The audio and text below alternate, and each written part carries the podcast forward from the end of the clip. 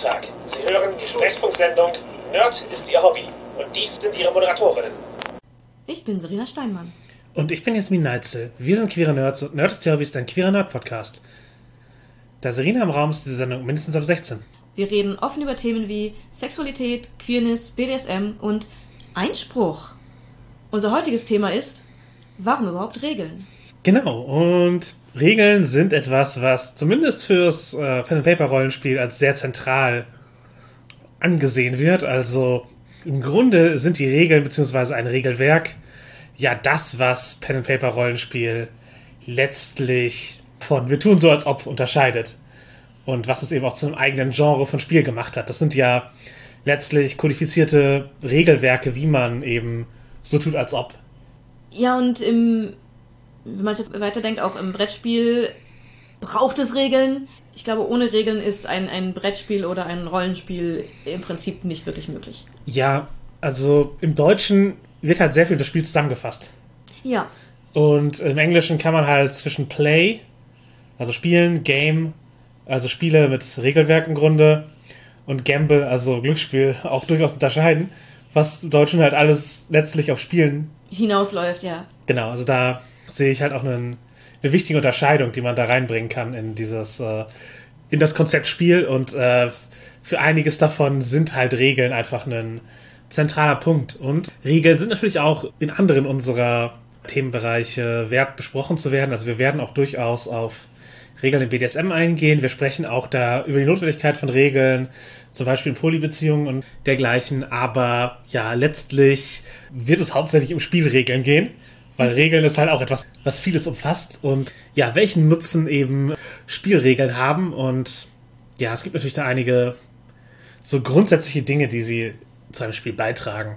Also offensichtlich ist dabei natürlich, dass sie ein konsistentes Spielerlebnis geben. Wenn man ein Spiel mit denselben Regeln, mit demselben Regelwerk spielt, mhm. dann ist die Wahrscheinlichkeit, dass sich diese Erlebnisse überschneiden, halt sehr hoch und auch über Spielrunden hinaus. Also, wenn es ein bekanntes etabliertes Regelwerk ist, das nicht nur innerhalb einer, einer Spielgruppe gilt, dann kann man mit denselben Regeln halt äh, an verschiedenen Orten spielen. Man kennt das Spiel bereits, die Einstiegshürde ist niedriger. Ja, genau, und die. Ähm, es, fühlt sich dann auch immer ähnlich an.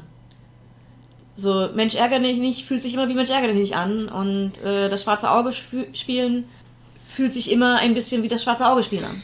Das kann halt auch je nach Gruppe sehr unterschiedlich sein, aber gleichzeitig hat es immer ein gewisses Spielgefühl und ein gewisses Spielerlebnis, was konsistent bleibt. Ja, und natürlich Konfliktvermeidung. Regeln geben einem eine Grundlage, auf der man Entscheidungen treffen kann für das Spiel. Mhm. Und das kann halt eben der Unterschied sein zwischen Peng, du bist tot, eh bin ich nicht, in einem so tun als ob Spiel, zu eben, wir haben ein, eine feste Regel, die Konflikte innerhalb des Spiels löst. Mhm. Oder eben auch Konflikte auf der SpielerInnen-Ebene vermeidet. Ja. Also es, es nimmt wirklich die Möglichkeit Streit raus, indem Konflikte, die in der Handlung, im Spielverlauf entstehen können, durch die Regeln gelöst werden oder die Re wo die Regeln einem in die Hand geben, wie diese Lösung äh, vonstatten gehen soll. Genau. Im, in sehr vielen Spielen, ähm, egal ob Brettspiel oder Rollenspiel, ist oft die Stelle, wo man äh, sich anfängt, lauter zu werden, weil man unzufrieden ist, damit wie irgendwas äh, geregelt ist, wo irgendjemand sagt, ich gucke jetzt in die Spielanleitung. Und dann tut man das und findet äh, heraus, was jetzt eigentlich Sache ist. Oder jemand schnappt sich das Brett und fängt an, andere wieder zu schlagen, weil man mit dem Ergebnis unzufrieden ist. Das kann immer passieren. Aber ansonsten ist es ganz gut zur Konfliktvermeidung, wenn man Regeln hat. Ja, Regeln sollte man halt annehmen, konsensuell, wenn man ein Spiel spielen möchte. Und ja, im Brettspiel, das funktioniert halt ohne die Regeln gar nicht. Ja. Da hast du halt nur, ja, kannst natürlich mit einem Monopoly-Brett auch was machen, ohne die Regeln zu benutzen. Und einfach Dinge über die, das Feld ziehen oder so. Karten angucken, ja, aber ja. Da, letztlich ist ein Brettspiel fast nur die Regeln. Du hast halt die Siegbedingungen, die dort drin stehen, du hast einen Spielablauf Du hast die Handlungsmöglichkeiten, die dir gegeben werden. Das ist halt sehr stark äh, festgehalten. Während im Rollenspiel natürlich auch die Handlungsmöglichkeiten weniger begrenzt sind, weil wir eben uns ausdenken können, dass unsere Figuren machen eine Geschichte erzählen, aber die Regeln greifen eben trotzdem ein mhm. und bieten halt Momente, die, an denen Entscheidungen ja, getroffen werden müssen, an denen Konflikte gelöst werden. Da greifen halt die Regeln des Rollenspiels auch wieder damit ist im Prinzip die Frage auch so, was, warum bereitet, bereichert es ein Spiel, ähm, sich an Regeln zu halten, ist halb beantwortet, denn gerade bei Brettspiel oft wird das Spiel erst dadurch überhaupt möglich. Genau, dann Balancing. Also, dass Handlungsmöglichkeiten in einem Verhältnis zueinander stehen. Dass die Dinge, die im Spiel passieren, ja, in einem Verhältnis zueinander stehen. Das, das wird durch Regeln festgehalten. Und auch ähm, Erwartungsmanagement. Also Regeln sind, würde würd ich sagen, sind ein bis zu einem gewissen Teil auch Erwartungsmanagement. Sie geben halt einem halt vor, was. Was passieren kann. Genau. So, was man erwarten kann, was ähm, in dem Spiel passiert, was einem selbst als, als Spieler und eventuell dem Charakter, den man spielt, als Schlimmstes passieren kann, wird festgelegt durch die Regeln. Also man bekommt dadurch auch so ein bisschen den Rahmen, die Kausalitäten zu kennen und abschätzen zu können, was passieren kann, was im Rahmen des Möglichen liegt in diesem Spiel. Genau, was mit was interagiert, was was auslöst. Ja. Und äh, das gibt auch eine Planbarkeit. Also man kann sehen, welche Herausforderungen werden wahrscheinlich auf mich zukommen. Wenn du dir das D&D-Regelwerk ansiehst, du siehst, hier werden äh, Kämpfe kommen, die als taktisches Minigame passieren und in diesem Minigame gibt es folgende Möglichkeiten. Aber auch sowas wie Charakterprogression natürlich, wie deine Figur sich entwickeln kann im Rollenspiel. Genau, welche Fähigkeiten kann meine Figur noch bekommen, aber auch welche sozialen Schwierigkeiten kommen vielleicht auf mich zu und welche Konflikte können dadurch entstehen. Wird zum Teil auch durch die Regeln festgelegt. Genau, gibt mir eine Möglichkeit, eine Richtung zu spielen und äh, bis zu einem gewissen Grad die, geben die Regeln auch vor, was in der Story passieren kann, was, was man erwarten kann. Also ein klassisch, klassisches Gag-Beispiel so, ja, wenn die Spielleitung will, sagt sie einfach, Steine fallen, alle sterben. Und ja, natürlich prinzipiell ist das ein Ding, aber es ist halt auch nicht die Erwartungshaltung, die einem die Regeln vermittelt oder die Dynamik, die einem das Spiel Ja. vermittelt, sondern in der Regel ist es halt, äh, es gibt folgende Herausforderungen, wenn die nicht passieren, dann kann das eine Konsequenz haben, dass mein Charakter in der Welt stirbt. Aber ich habe eben folgende Problemspunkte. Ich kann damit planen, wie gefährlich Dinge für mich sind. Ja. Es gibt eine Einschätzung, es gibt ein Verhältnis für diese Welt. Und nicht selten ist ja auch so, wenn Dinge in der Welt plötzlich viel gefährlicher sind, als man vorher ahnen konnte und der, gerade im, im Rollenspiel, der, der Charakter ist plötzlich in Gefahr. In Lebensgefahr von etwas, was du vorher nicht als so gefährlich angenommen hast. Ja.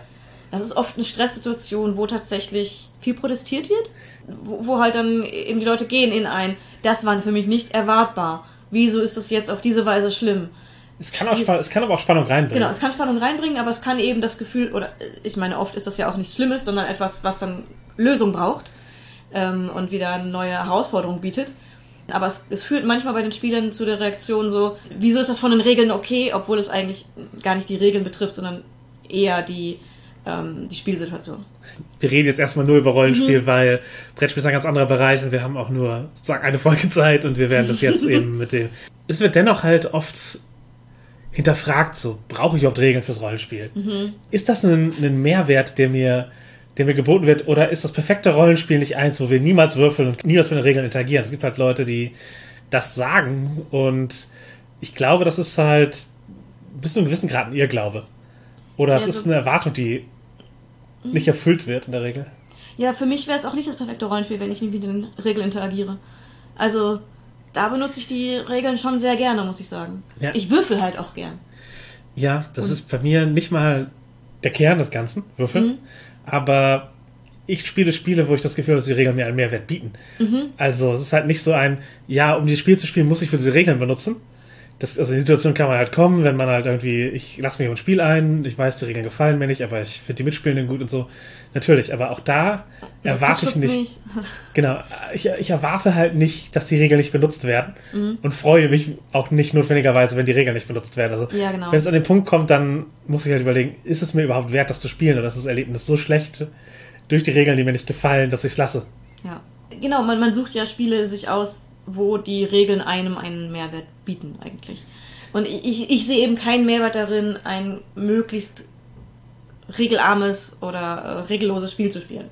Nicht mit seiner Selbstwillen halt. Ja. Auch absolut okay, wenn es für einen der Traum ist, aber halt dieses, wir haben D&D gespielt, niemals gewürfelt. Ist halt, ja, Hast okay. du dann D&D gespielt? Ja, zum einen das, aber ich glaube halt schon, weil die Regeln immer noch äh, beeinflusst haben, wie man spielt. Auch wenn nicht damit, also wenn keine der Mechaniken äh, direkt verwendet wurden. Ja. Aber das ist halt die Frage, wenn du die, kennst du Alternativen? Wenn die, wenn die erste ist D und D, das Spiel, das dir bietet, was du willst. Oder du kennst nur das und hast damit improvisiert, weil du eigentlich was anderes möchtest. Genau, das, das ist halt Mhm. immer so eine, eine Frage, die da im Raum steht, diese Erwartung. Aber es gibt auch einfach gute Gründe, äh, Regeln zu brechen, wo es halt das Spiel bereichert, die, sie nicht zu halten. Also nicht, sie nicht einzuhalten. Und manchmal einfach, weil es dadurch spannender und interessanter wird. Die Story ist besser, wenn die Regel jetzt gebrochen wird, dann Mhm. kann man das tun. Ich sag mal, im Brettspiel ist das eher selten. Das, da würde ich es auch nicht machen. Ich, So, der- wie der- gesagt, Rollenspiel, rein der- über das Rollenspiel.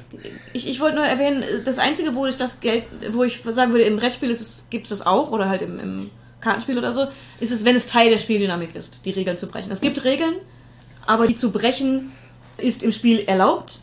Dann brichst du die Regel nicht. Weil die Regeln dir sagen, dass Also wenn man jetzt in, ins Bluffen geht oder so. es bricht keine Regeln.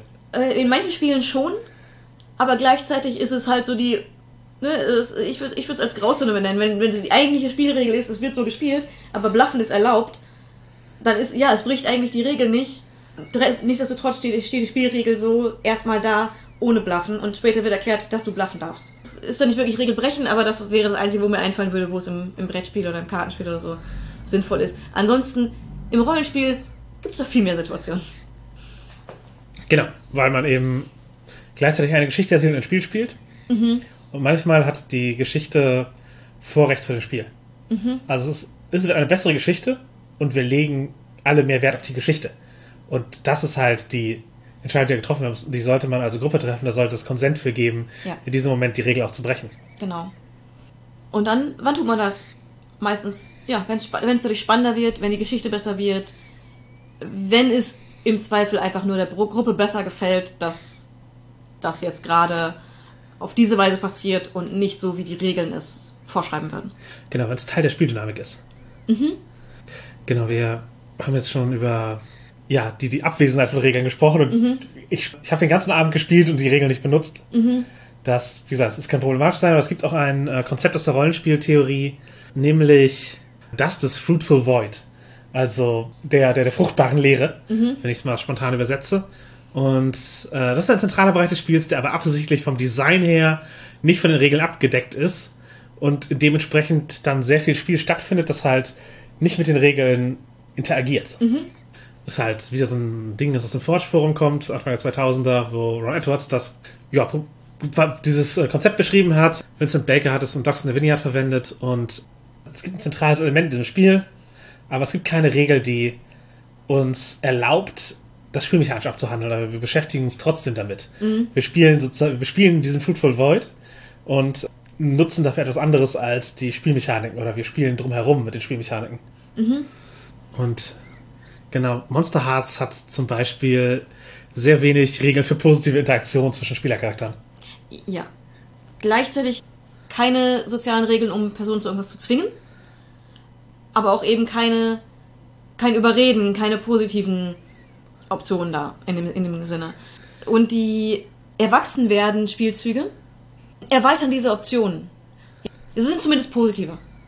Genau, sie betonen damit auch, dass da eben eine, eine Lücke ist. Genau, da- dadurch, dadurch sieht man halt, dieses, dieses Teenagertum der, der Charaktere äh, ist ein Grund dafür, dass sie keine positiven Optionen haben, um Situationen zu lösen. Zumindest keine kann, man, Genau. kann, man kann sie außerhalb finden, aber das ist dann halt der, man spielt den Fruitful Void, in dem die Charakter halt Versuchen etwas zu finden, wie sie etwas positiv beeinflussen können. genau aufeinander Acht geben und dergleichen. Aber das ist halt das, was man eben außerhalb der Spielmechaniken verwendet, aber trotzdem als Teil des Spiels.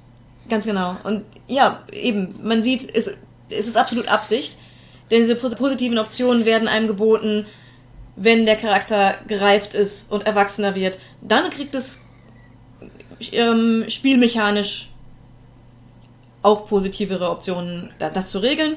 Und vorher muss man eben aus dem Teenagertum herausschauen, wie es möglich ist. Die, und die positiven Optionen sind halt eben auch immer noch nicht, ich kann dir unmittelbar was Gutes tun Mhm. oder ich kann dich zu irgendwas überreden. Ja, Aber genau, du, du hast eben Bluffen erwähnt Mhm. als Regelnbrechen. Ich, du würdest sagen, es ist ein Fruitful Void? bei Poker ist Bluffen der Fruitful Void, Mhm. weil du hast verborgene Informationen. Die Regeln sagen dir nicht, wie du damit umgehen sollst und entsprechend gleichzeitig musst du halt versuchen, das von den anderen zu erraten. Und äh, es ist natürlich, Food Forward ist ein Rollenspielkonzept. Das kannst du nicht auf.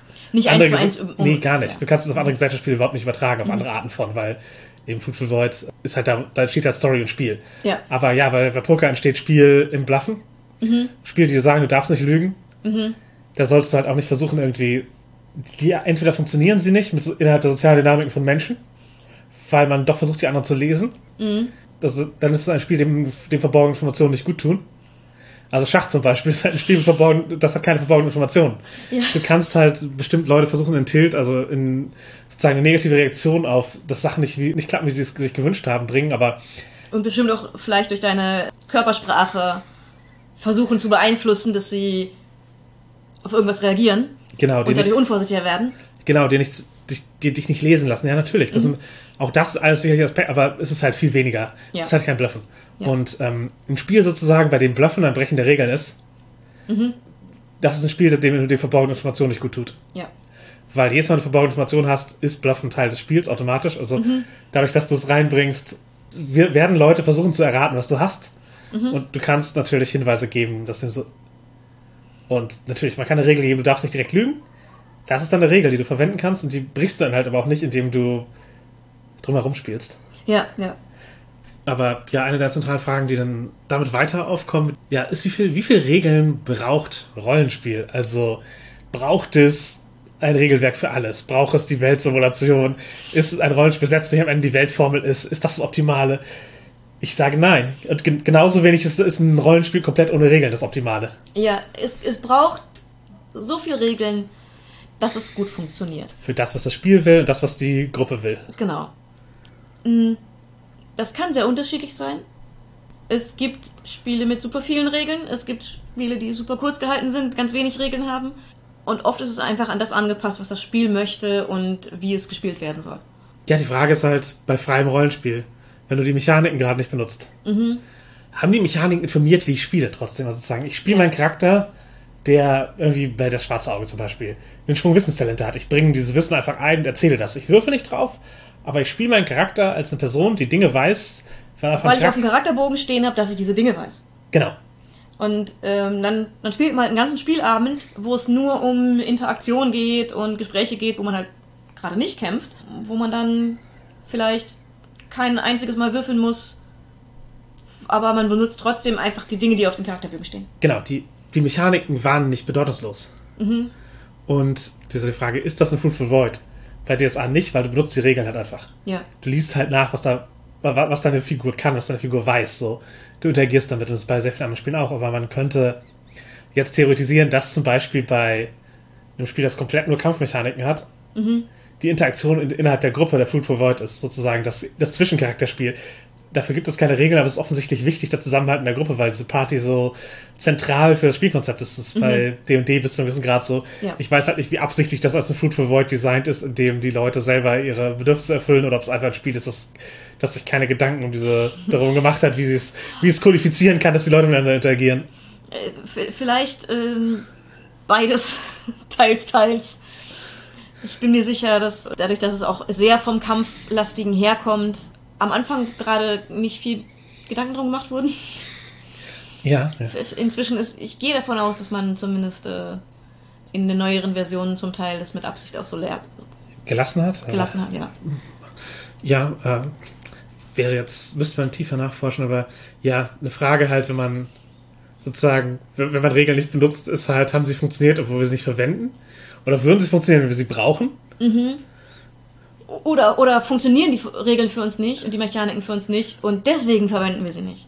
Genau. Also man muss nicht jede Mechanik ständig verwenden. Manche kommen halt auch seltener zum Einsatz vielleicht. Du Und- brauch, brauchst bei Schwarzaugen zum Beispiel nicht ständig eine Probe, um alchemistischen Trank herzustellen. Aber wenn er da ist, funktioniert sie halt für dich. Das ist dann halt ein, ja, diese Spielmechanik ist da und sie trägt ihr Gewicht, aber es ist halt keine Zentrale des Spiels. Genau, und es kann eben auch bei das schwarze Auge sein, dass die Gruppe vielleicht nur ein, jede Person nur einmal am Abend einen Würfelwurf, Würfelwurf macht. Und ansonsten kommt die Runde ohne klar, weil sie sehr viel sozial spielt und es oft nicht relevant ist, dass gewürfelt werden müsste. Genau, aber wenn du Würfel vermeidest, weil dich die Mathematik der 3W20 Probe abschrecken muss. Wenn das der einzige Grund ist, warum du nicht würfelst, weil dir ja die Probenmechanik nicht passt, dann spielst du vielleicht das, das, das falsche Regelsystem. Ja. Wenn du die Regeln nicht benutzt, weil, oder nur selten benutzt, weil euer Spielstil so ist, dass es eben, dass Würfeln konkret nur selten zum Einsatz kommen muss, aber im Prinzip benutzt ihr die Regeln und seid alle zufrieden damit, dann kann es auch das richtige Spiel sein, obwohl ihr relativ wenig mit den Würfeln interagiert. Genau. Und ja, Spielmechaniken, Spielregeln können auch mehr als Würfel sein. Na, aber ja, es wird halt oft vom Regelkorsett gesprochen. Und da können wir als äh, Mitglieder der BDSM-Szene natürlich auch wieder was zu sagen. Ja, auch als äh, langjährige Korsettträgerin kann ich sagen, das muss halt passen und dann kann man es richtig schnüren. Genau. Also ja, ein Korsett schränkt manche Tätigkeiten ein, klar. Aber das ist halt weniger, als die Popkultur denken lässt. Also es ist halt nicht ein, ein scheußliches Folterinstrument, außer man trägt es falsch. Ja, nein, es ist, wenn man es richtig trägt, dann ist es ein oft sehr bequem sitzendes Kleidungsstück, äh, gerade wenn es auf einen angepasst ist. Aber man muss halt wählen, was zum Anlass und was zum Körper passt. Genau, so, so würde ich das auch mit Spielregeln sagen. Natürlich, das ist ein Regelkorsett, klar. Aber wenn es dir passt, dann betont es nur, was du betonen willst. Und äh, du kannst halt daran spielen, ohne dass es dich einschränkt. Und wenn du äh, dich halt in was reinquetscht, was absolut nicht für dich passt, natürlich ist es dann unbequem. Aber du kannst halt auch wie, ich sag mal, bei der Einordnung von Korsetts in, im historischen Kontext, du kannst halt nur weil du praktisch etwas, was dir schlecht passt, angezogen hast, nicht davon ausgehen, dass es für alle Leute nicht funktioniert. Sondern eventuell war es halt einfach nicht auf dich zugeschnitten. Ja, und andere tragen es wie Unterwäsche und haben gar kein Problem damit, fühlen sich darin äh, bequem und äh, wohl. Und wenn es gerade nicht so gut sitzt, weil irgendwas nicht ganz passt, obwohl es eigentlich für dich passt, muss man vielleicht einmal umschnüren und Kleinigkeiten ändern. Genau. Wir hatten halt jetzt mit dem, halt schon mit dem Konzept gesprochen, dass nicht jede Spielmechanik hat automatisch mit Würfeln zu tun, im Rollenspiel gerade. Und du hast auch schon von Regelwerk, Spieldiener, Spielanleitung sowas gesprochen. Da würde ich auf jeden Fall versuchen, einen Unterschied zu machen, denn eine Spielanleitung vermittelt einem ja im Grunde, wie man ein Spiel spielt und auch welche Dynamiken äh, in diesem Spiel erwünscht sind. Und ein Regelwerk, würde ich sagen, ist halt erstmal ein Referenzdokument, in dem man nachschlägt, um äh, halt ganz sicher zu sein, Wie exakt die Regel ist. Genau. Und das ist, äh, erfüllt halt nicht immer dieselbe Funktion. Bei vielen Brettspielen und auch die meisten Rollenspielbücher, also es ist meistens beides und dann ist so kapitelweise die Funktion unterschiedlich. Oft. Gerade in, in Rollenspielbüchern hat man oft Kapitel mit einfach nur den Regeln aufgeschrieben und Kapitel mit dem, welche Dynamiken funktionieren, wie die Spiel mit den Spielanleitungen halt. Genau. Ich würde auch sagen, Spielanleitungen werden oft mündlich weitergegeben. So, wie geht das Spiel gerade? Erklär mir das mal kurz. Und das auch, Ja. passiert auch im Rollenspiel oft. Ja, ich habe fast jedes Rollenspiel so gelernt. Mir, mir mündlich weitergeben lassen. Und das ist halt nicht das Regelwerk. Ist offensichtlich nicht dasselbe. Also, du kannst natürlich die Sachen merken, aber halt dieses, wir schlagen nach und das sind jetzt fest die Regeln, das ist, ist was anderes. Und, aber das ist etwas, wofür Rollenspiele sehr, sehr viel Material drauf verwenden, in der Regel. Ja klar, je komplexer so ein Spiel ist, umso mehr Leute spielen es, ohne alle Regeln gelesen zu haben oder sie gelesen haben zu müssen. Also jetzt Magic ist halt ein Kartenspiel, ist unermesslich komplex. Und jede Karte ist theoretisch Regeltext und dann gibt es halt noch ein ganzes Regelwerk dazu, das man nicht lesen muss, um das Spiel zu verstehen. Du brauchst eine Spielanleitung und du brauchst die Karten, die Karten sagen dir, was los ist, aber du musst nicht jede Karte, die im Spiel existiert, potenziell kennen. Und noch nicht die, Ja, du kannst sie auch einfach in dem Moment lesen, wenn sie auf dem, auf dem Spiel- Spieltisch liegt. Genau. Und Ansonsten kann es sein, dass sie einfach nie relevant wird für dich. Und sowas wie Interaktionslayer, wo sozusagen welcher Effekt kommt wann in, also kommt wann zum Tragen und in welcher Reihenfolge werden die abgehandelt. Das ist halt in speziellen Situationen relevant. Aber letztlich was für TurnierschiedsrichterInnen. Ja. Und ähnliches beim Fußball übrigens. Es gibt ein riesiges Regelwerk, das sehr, sehr viel abdeckt, das von irgendwelchen alten Männern in einem dunklen Zimmer in England ausgetüftelt wird, aber letztlich lernen Leute Fußball von, ich guck's im Fernsehen und dann verstehe ich's. Das wird Oder, oder auf dem Schulhof erklärt jemand die Regeln und dann spielen wir. Genau. Und das funktioniert. Und das ist, glaube ich, auch durchaus was, was Erstrebenswertes, wenn man ein komplexes Regelwerk hat, dass es sich so runterbrechen lässt Ja. und was dann spielen kann. Eine der, der großen Schwächen von Rollenspielen als Medium ist, dass sie keine guten Spielanleitungen haben. Sie haben Regelwerke, oft auch gute Regelwerke, verständliche Regelwerke, gut organisierte Regelwerke. Es wird wenig auf Spielanleitung ver- vergeben. Es gibt halt den schon fast klischeebehafteten, was ist ein Rollenspiel-Eintrag im Regelwerk, der irgendwie eine halbe Seite ist und dann wird da was erklärt. Und dann gibt es Spielbeispiele. Das geht halt von, hier ist ein Text, der lieblos dahingeschluttert ist, zu Comics bei Werwolf die Apokalypse, zu Mangas in japanischen Spielen und dergleichen. Man kann das sehr, sehr cool aufbereiten, dieses Beispiel. Aber auch, auch ein Beispiel ist nicht notwendigerweise die idealste Spielanleitung. Ja, ja. Andererseits hätte ich jetzt auch keinen direkten Vorschlag, was eine gute Spielanleitung im Rollenspiel wäre. Ich mag die DSA 5 Einsteigerbox, die hat ein Tutorial. Ja. Die hat das Regelwerk getrennt und sagt dann speziell, das ist ein Regelwerk, das ist zum Nachschlagen, du musst nichts davon auswendig können. Wir vermitteln dir alles hier im Spiel, du lernst es. Also das ist zeitaufwendig, aber es ist ein Spiel, es vermittelt ein sehr komplexes Regelwerk, wie das schwarze Auge, im Spiel. Ja. Du kannst wie bei einem Brettspiel nach der, in derselben Dynamik, eine Person überfliegt die Regeln, die anderen Leute beschäftigen sich damit, was sie spielen wollen, also der Charakterauswahl und im kurzen Solo-Abenteuer. Und dann kannst du loslegen. Ja, absolut. Man muss aber auch sagen, dass das ist halt eine komplette Box. Also auch die, die, die Regelteile, äh, Einführung, das sind jetzt kurze Heftchen jeweils. Das ist alles überschaubar. Aber ich weiß nicht, ob dafür jetzt in einem Regelwerk mit Spieleinleitung, äh, so man braucht nur dieses eine Buch, um spielen zu können, ob das dann auch so verständlich wäre. Nee, ich glaube nicht, aber Genau. ich, ich glaube, die Form macht halt auch was aus. Mhm, ja. Das ist halt, also Brettspiele funktionieren ja auch auf eine gewisse Art, weil sie Genau so so strukturiert sind, sind, wie ja. sie strukturiert sind. Ja. Und, und davon zu lernen, halte ich nicht für das Verkehrteste. Mhm. Und der Tutorial-Ansatz ist auf jeden Fall einer, der funktionieren kann. Ja, auf jeden Fall. Da sind äh, Einsteigerboxen von vielen Spielen ganz gut drin. Ja.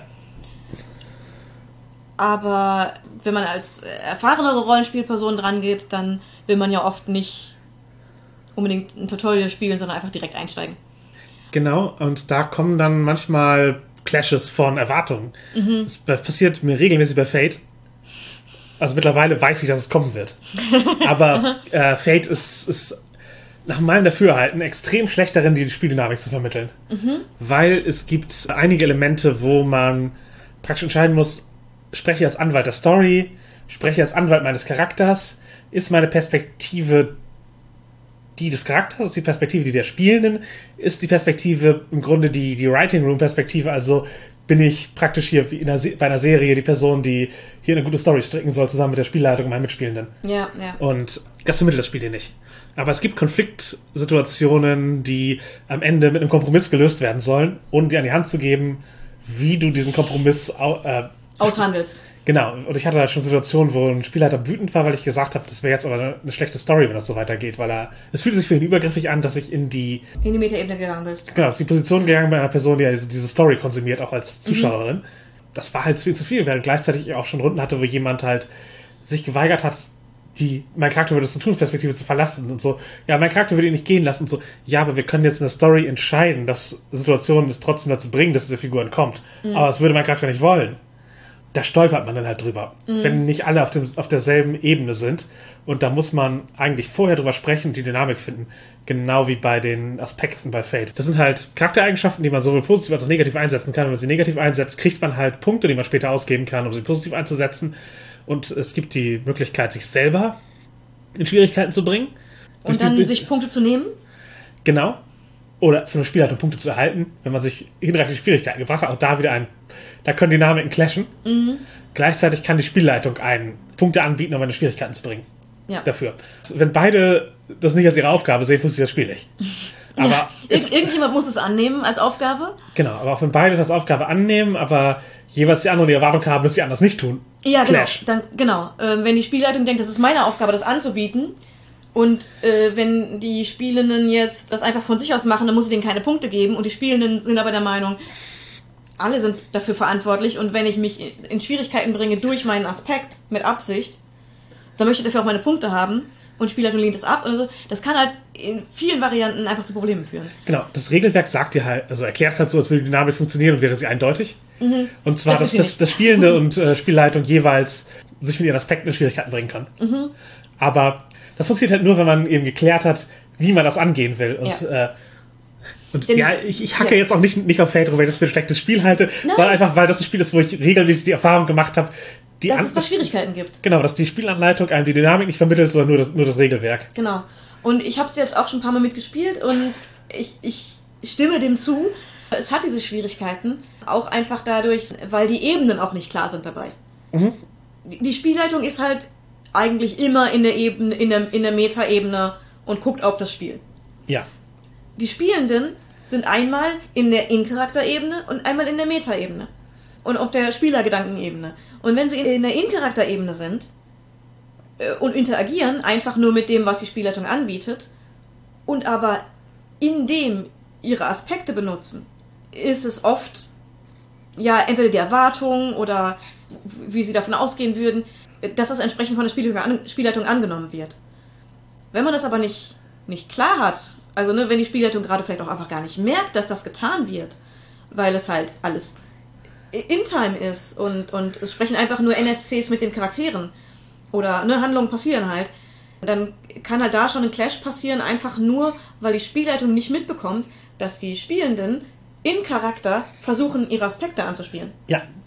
Ohne es direkt konkret zu äußern. Und da möchte ich direkt das nächste beliebte Spielsystem bashen. Aha. Bei Powered by the Apocalypse. Um es zu tun, tu es. Ja. Ja, cool, cooler Gedanke so. Aber dieses, ich beschreibe etwas und dann erratet ihr, dass es ein Move ist, Ja. ist in der Praxis halt scheiße. Das, das funktioniert halt nicht. Es kann halt auch funktionieren, dass jemand sagt, ach cool, ist das jetzt gerade so ein Move? Und dann sagt man, ja klar. Und sich gegenseitig daran erinnern, dass Moves funktionieren, dass man gerade einen Move ausgelöst haben könnte. Absolut gute und sinnvolle Spieldynamik. Moves niemals zu benennen, sondern halt immer nur so drum rumzureden, bis jemand es errät, ist Blödsinn. Ja. Also sag im Zweifel, ich, ich mache jetzt Turn Someone On und dann beschreibst du, wie du aussiehst, um einfach zu frame und die Erwartungshaltung zu schaffen. Das ist jetzt halt gerade eine Szene, wo mein Charakter erotisch sein soll oder was auch immer. Ja. Das funktioniert. Und es funktioniert besser, als du beschreibst es halt nur. Also, Und, und die Spielleitung muss im Zweifel raten, was du gerade tust. genau. Ich spiele eigentlich immer so. Also ich mache immer beides. Oder nur die Ebene, dass ich sage, mein Charakter tut jetzt und, und, und wir handeln jetzt einfach ab, wie die, die, Regel, die Spielregel funktioniert. Äh, das kann auch sein, wenn ich gerade nicht so im dr- drin bin, dass ich in dem Moment das alles ausspielen möchte. Und manchmal möchte man auch den Wurf erst machen, um dann die Beschreibung Und- zu haben, wie man dann- weiß, wie es ausgeht. Genau, dass man die Beschreibung anpassen kann an das, was, was äh, das Ergebnis sagt. Und wobei es auch sehr unterhaltsam sein kann, wenn man die Beschreibung anfängt, dann die Regel klärt und dann guckt, wie es ausgeht und dann im Zweifel die Beschreibung noch Man in die bricht- Richtung dreht. Ja, ja, klar, das, es kann alles gut funktionieren, aber halt eben, wenn Ja. du weißt, du möchtest, ich möchte einen Move verwenden, Ja. dann verwend halt einfach den Move und sag das allen, was passiert. Genau. Alle sind klarer, die Informationen funktionieren besser, die Spieldynamik greift mehr, wenn dem so ist. Mhm. Und ich möchte jetzt auch gar nicht Apocalypse World selber an, ankreiden, da steht das nicht in diesem Maße drin, aber es ist halt etwas, was sich irgendwie als so ein Meme verbreitet hat Mhm. unter den PBTA-AutorInnen. Ich weiß gar nicht, was angefangen hat. Es könnte Dungeon World sein. Also es, es sorgt dafür, dass die Spieldynamik schwerer verständlich wird. Oder dass eine Spieldynamik reinkommt, die im Grunde daran hindert, dieses Regelwerk zu seinem vollen Vorteil zu nutzen. Einer der Grundslogans ist ja halt, das Rollenspiel ist eine Konversation.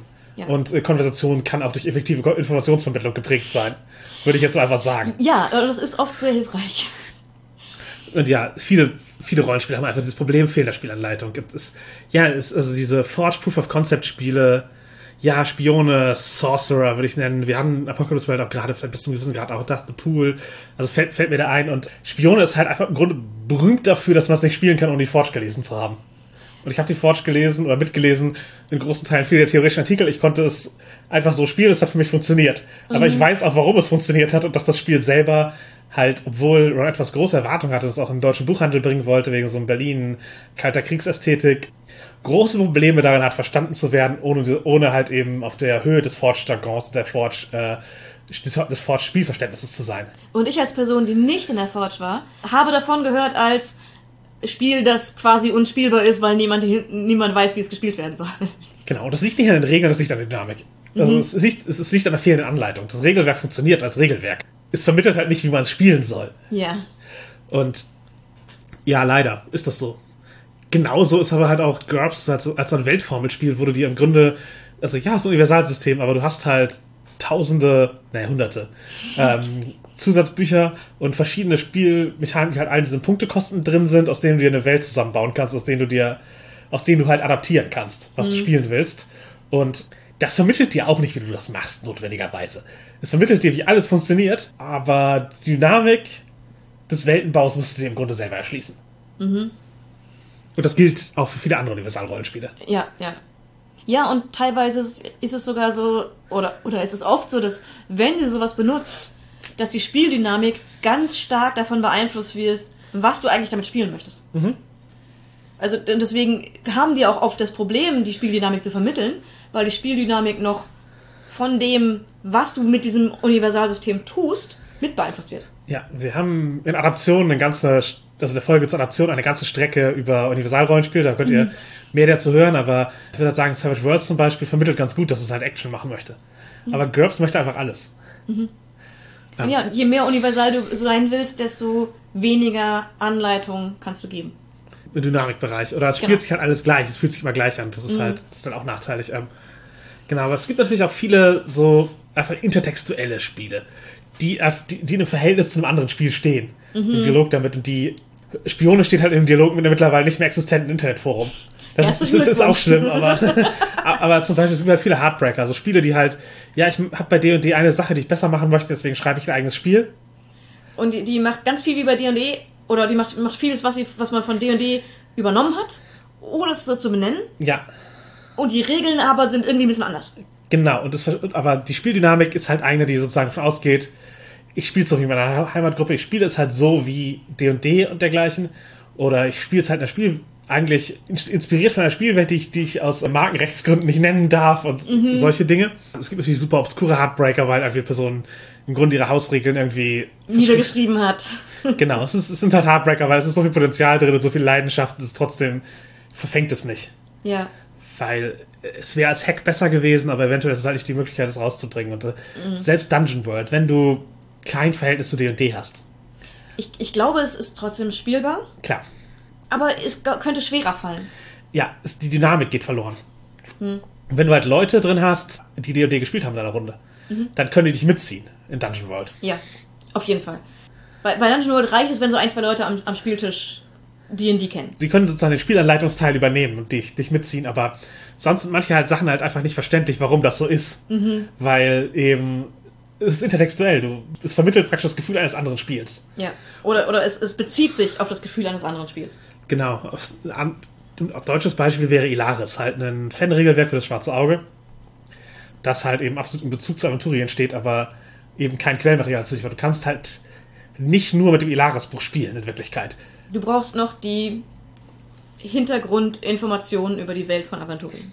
Genau, also es gibt, also ich würde sagen, man kann bestimmt, aber es gibt eigentlich keinen Grund, Ilaris zu spielen, wenn man nicht schon das schwarze Auge Quellenmaterial hat und äh, ein anderes Regelwerk dafür sucht. Das erfüllt eine spezielle Funktion. Aber das bedeutet natürlich halt, dass ein großer Teil der Dynamik aus den Erwartungen von DSA besteht, für die nur andere Regeln angeboten Ja. werden. Was ein cooles Projekt ist, aber es funktioniert halt nicht alleinstehend. Genau, und wenn man halt auch davon ausgeht, dass Leute, die das Spiel kaufen jetzt, eingefleischte Rollenspielende sind, dann kann man halt sehr viel intellektuell machen, mit Erwartungen spielen. Aber es ist halt das Gegenteil von deiner Einsteigerbox. Es ist halt eben auch etwas, was dann eben das Spiel schwerer verständlich macht. Und ich glaube, dass eben die Energie in Spiel, Spielanleitungen zu stecken, parallel zu der sein sollte, wie man Regelwerk designt. Ja, ja. Und ja, natürlich, das Regelwerk muss zuerst stehen, aber es dann zu vermitteln und die gewohnte Spieldynamik auch zu erfassen, ist eine unterschätzte Kunst. Ja. Und ja, Re Regeln alleine zu haben, erklärt nicht den Umgang damit. Sagt einem oft nicht, was man mit diesen Regeln zu tun hat. Wenn du das Regelwerk von Fußball liest, wirst du nicht verstehen, wie sich Fußball anfühlt. Wenn du das Regelwerk von Magic liest, um eine einzelne Karte zu sehen, du wirst nicht verstehen, wie Magic ist. Ge- Gehe ich ganz, ganz stark von aus. Genau, und übrigens auch äh, für Regeln alleine erklären nicht den Umgang, das ist auch für Beziehungen und für BDSM eine wahre Aussage, um mal kurz da reinzubringen. Äh, ja, denn wenn alleine der Satz so, nehmen wir einen BDSM-Kontext, eine Beziehung prinzipiell mit Machtgefälle und die Regel wird aufgestellt, wenn ich in den Raum komme, kniest du dich hin. Das lässt sehr viel Raum für verschiedene Dynamiken und für verschiedene Auslegungen. Genau. Und es wird natürlich in einer Dynamik, die den Leuten klar ist, geäußert. Ja. Aber wenn wir nur die Regel haben, wissen wir nicht, was die Dynamik ist. Genau. Was wollen die Leute dann bezwecken? Warum machen sie das? Und das kann halt eben sein, ich möchte Bretty Interaktion, also eine, die absichtlich die Regeln hinterfragt und bricht. Zum Beispiel ein, wie langsam kann ich mich hinknien, bevor ich bestraft werde. Genau.